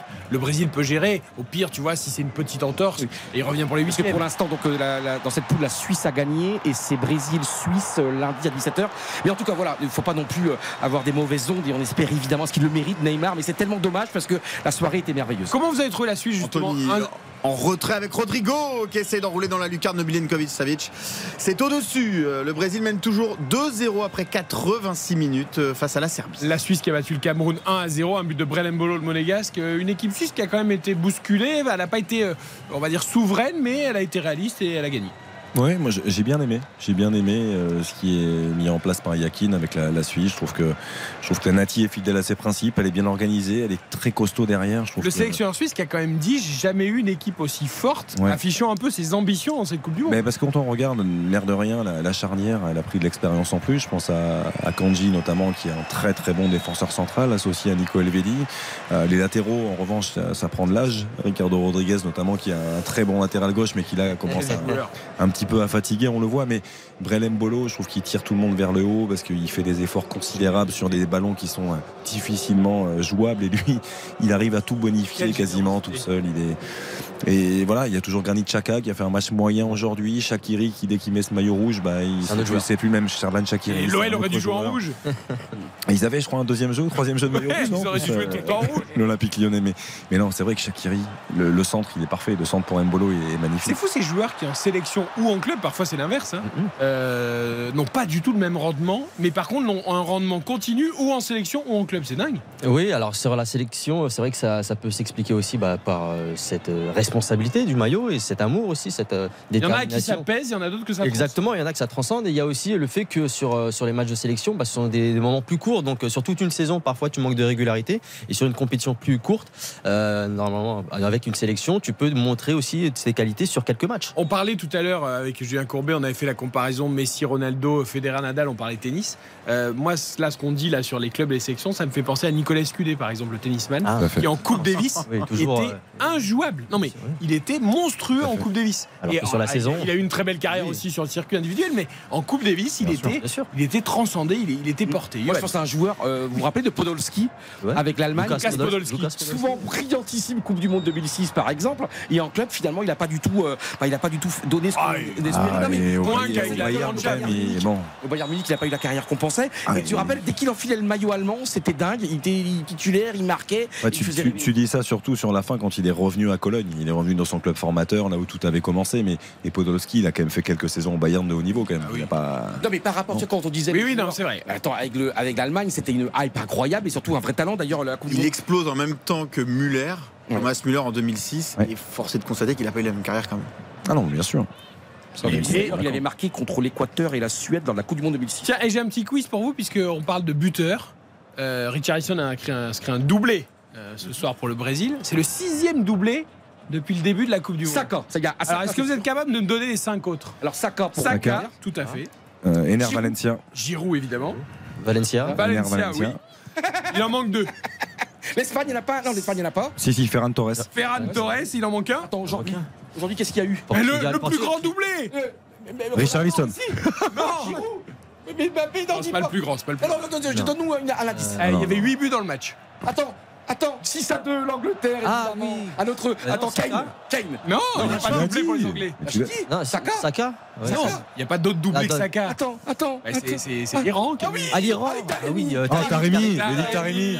Évidemment, voilà pour les 6 doublés Eric, depuis le eh, début de la Coupe. Alors j'adore quand on fait des jeux comme ça. On pourrait pas en faire chaque soir. tu veux que je les prépare si tu veux Un petit quiz. Eh, S'il vous plaît, je vous prépare un truc. Je prends l'antenne, la rubrique de yo-yo. Et je vous fais 1 minute 30 de jeu.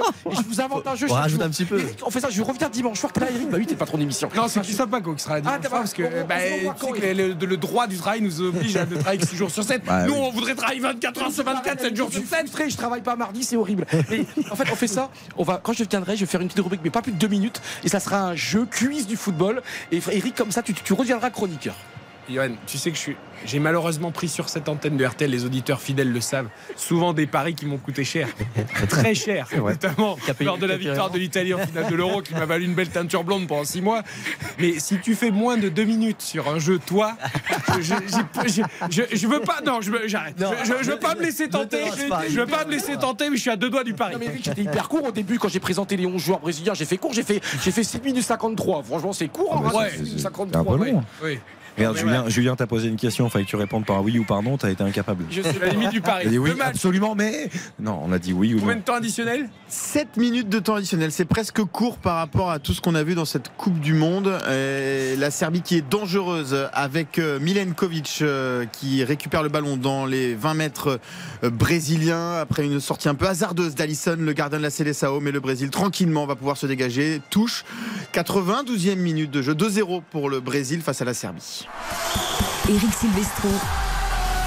On refait la Coupe du Monde sur RTL. Quel bonheur, chers auditeurs et auditrices de RTL, de vous accompagner dans cette Coupe du Monde tout au long euh, de la compétition, 7 jours sur 7 avec toute l'équipe euh, de RTL. C'est vraiment pour nous un bonheur. Vous pouvez pas imaginer de partager ça avec vous en espérant évidemment. Attends, je de que faire une Bleus- bise, Eric. Non, non, non, non, c'est pas la peine, c'est pas la peine. Franchement, euh, Johan, je sais qu'on est filmé aussi en vidéo sur RTL.fr, mais honnêtement, euh, c'est pas obligatoire la bise. Voilà, c'est bien. On, on se tape dans la main si tu veux, on se fait un check et ça, ça ira très bien comme ça. Euh, il nous reste 10 minutes, messieurs. Euh, demain, nous serons là évidemment de 20h à 23h, veille de France-Danemark. D'ailleurs, je vous donne d'ores et déjà rendez-vous. hein. 6h30 de foot. Et oui, évidemment, 16h30 la prise d'antenne à une demi-heure du coup d'envoi euh, de France-Danemark que vous vivrez en intégralité avec les commentaires toujours éclairés, vivants et passionnés de Nicolas Georgerot et Philippe Sansfourche. Alain Bogossian, notre champion du monde 98, sera avec nous de 16h30 à 20h. Le match France-Danemark, le débrief, les réactions en direct, directement au bord de la pelouse avec Morad Jabari. Et puis à 20h, Christian Olivier et tous ses chroniqueurs pour On refait l'équipe de France spéciale de 20h à 22h. Et nous reviendrons ensuite à 22h avec notamment Dominique Baïf qui sera là euh, puisque, puisque l'Argentine joue à 20h face au Mexique. L'Argentine en grand danger après sa défaite face à l'Arabie Saoudite. Quentin Vous vouliez Militao sur la pelouse Ça devrait pas trop tarder parce que Danilo, l'arrière droit du Brésil, vient certainement de se claquer et de dire adieu au reste de la Coupe du Monde. il ne peut plus courir, il, ne, il sautille sur la pelouse, il, il- il se tient la cuisse gauche. Ça va en être terminé pour euh, Danilo qui ne va pas finir cette euh, rencontre et on risque de voir euh, rentrer le défenseur du Real Madrid, Militao, euh, 80, 14e minute. En termes de niveau, c'est pas très grave. C'est pas le même poste. Après, c'est pas le même poste. Il y a Eh Dani oui. Alves, on rappelle. Hein, dans Oui, cette- Dani Alves, ça peut être Daniel Alves également. C'est pas lui, donc peut-être. euh, Oui, là, sous pour- ses vieilles jambes, on va pas lui faire jouer les arrêts de jeu. Voilà, pour les arrêts de jeu, on va mettre un peu plus de Mais solidité. est-ce que Militao, alors du coup, si c'est Militao, est-ce qu'on va passer à 300 trop? Non, ça restera de Militao à droite. Il l'a Eh fait oui. à plusieurs, euh, plusieurs occasions, donc euh, là, on va pas bouger le système. Beaucoup de blessures musculaires dans cette Coupe du Monde depuis le début. On voit que Ça sera peut-être d'ailleurs une donnée arrivée en huitième, en quart. euh, On n'aura peut-être pas les mêmes équipes. Hein. le Euh, moment où elle est placée, les conditions de jeu, les conditions climatiques, on change de température par rapport à l'Europe. C'est vrai que Et puis l'enchaînement des matchs. Et l'enchaînement des matchs avec la. Ligue des Champions Depuis le début de la saison, tu as On un peut-être avoir des calendrier, surprises. euh, Hein. très resserré. Et Dani Alves, s'il entrait en cours de jeu, je regardais, ce serait sa 125e sélection et il viendrait à hauteur de Roberto Carlos, deuxième joueur le plus Qui est dans les tribunes, Roberto Carlos. de aperçu ouais. tout à l'heure sur un plan. euh, de l'histoire de la sélection brésilienne. Eric, on l'a dit, cette Coupe du Monde est une honte absolue. Comment voulez-vous On joue en Ligue 1, dans les championnats Alors attends, viens de dire que c'est formidable. Arrête un peu. on, a- on jouait en Ligue 1 en Fran- partout dans le monde une semaine avant le mondial. Une, pré- une Coupe du Monde se prépare, on ne prépare Et pas, pas partout. Trois jours avant. Et Danilo ne va pas sortir. En tout cas, il va pas être remplacé puisque Ah, il les claquer, cinq alors. changements ont déjà été Ah. effectués côté brésilien. Donc, il va finir cette rencontre. Mais croyez-moi qu'il ne peut plus arquer depuis tout à l'heure. Et euh, il Ah, S'il ne- est claqué, il peut pas jouer du tout. hein. Il faut qu'il sorte. Il joue à 10 le Brésil. hein, que- Regardez, on le voit sautiller là sur, le, Ouais. sur la droite euh, du, du terrain. C'est fini pour lui. Il nous reste quelques minutes. Je voudrais quand même qu'on parle de l'actualité de l'équipe de France. Alors demain, nous aurons largement le temps avec Alain Bogossian, notre champion du monde. On évoquera toute l'actualité des Bleus. Conférence de presse évidemment de Didier Deschamps et peut-être du capitaine Hugo Lloris ou d'un autre joueur à la veille de France-Danemark. Euh, L'info du jour, on l'a dit tout à l'heure, c'est Kingsley Coman qui a écourté son entraînement touché.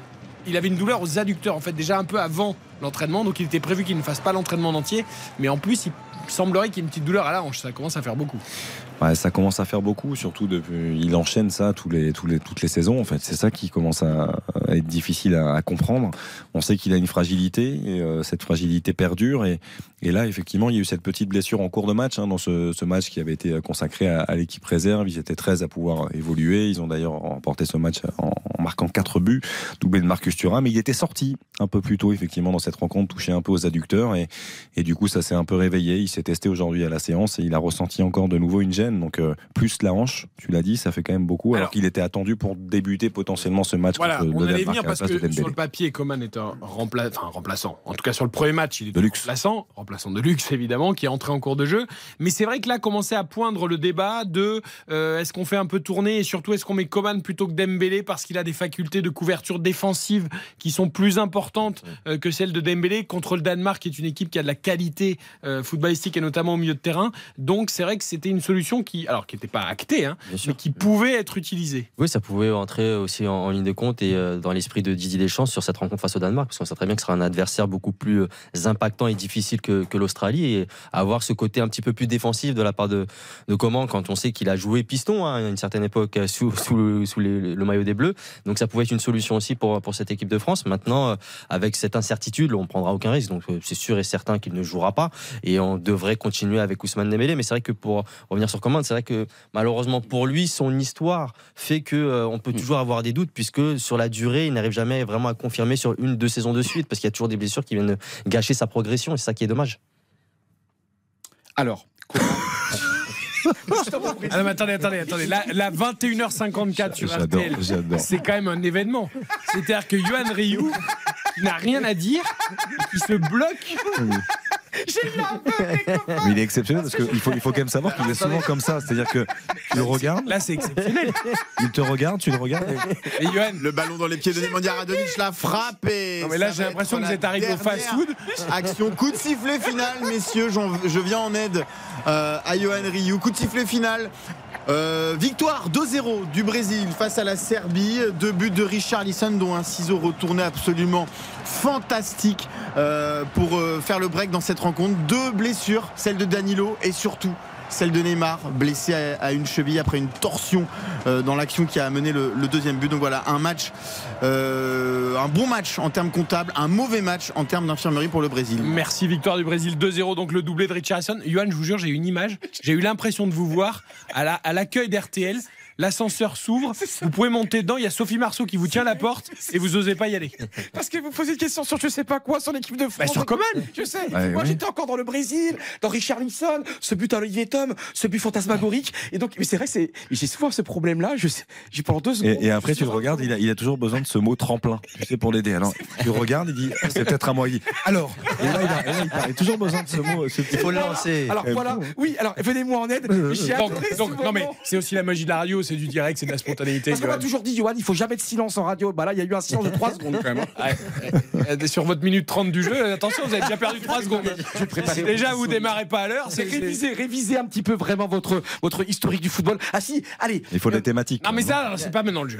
On garde la surprise, on garde la surprise parce que là il nous reste 3 minutes, mais je suis sûr que ça va pas rentrer. Euh, Johan, donc Coman, vous voulez pas nous donner votre avis sur Coman? Si, si, si, si, mais je trouve qu'on est vraiment, tu vois, on parle beaucoup des blessures, mais je trouve qu'on a une équipe absolument incroyable. Et tu vois, il n'y a pas Coman, il y a d'autres joueurs, il y a Dembélé, il y en a encore d'autres. On est, comment dire, on a un réservoir inépuisable dans cette équipe de France. Même, Bah, euh, il ouais, tout à y en a pas tu- 50, tu vois. Oui, mais tout à l'heure on parlait de. Alors attends, si Théo Fernandez se blesse, mais attends, on trouvera une solution. Il y a des quand même, on est 20 il y a 25 joueurs. Bon, il y en a plus que quoi, 24 maintenant. Mais tu vois, on, a, on, on regorge de joueurs. Y Et moi, je 25. refuse, tu sais, je refuse de me plaindre. Je refuse de comment dire.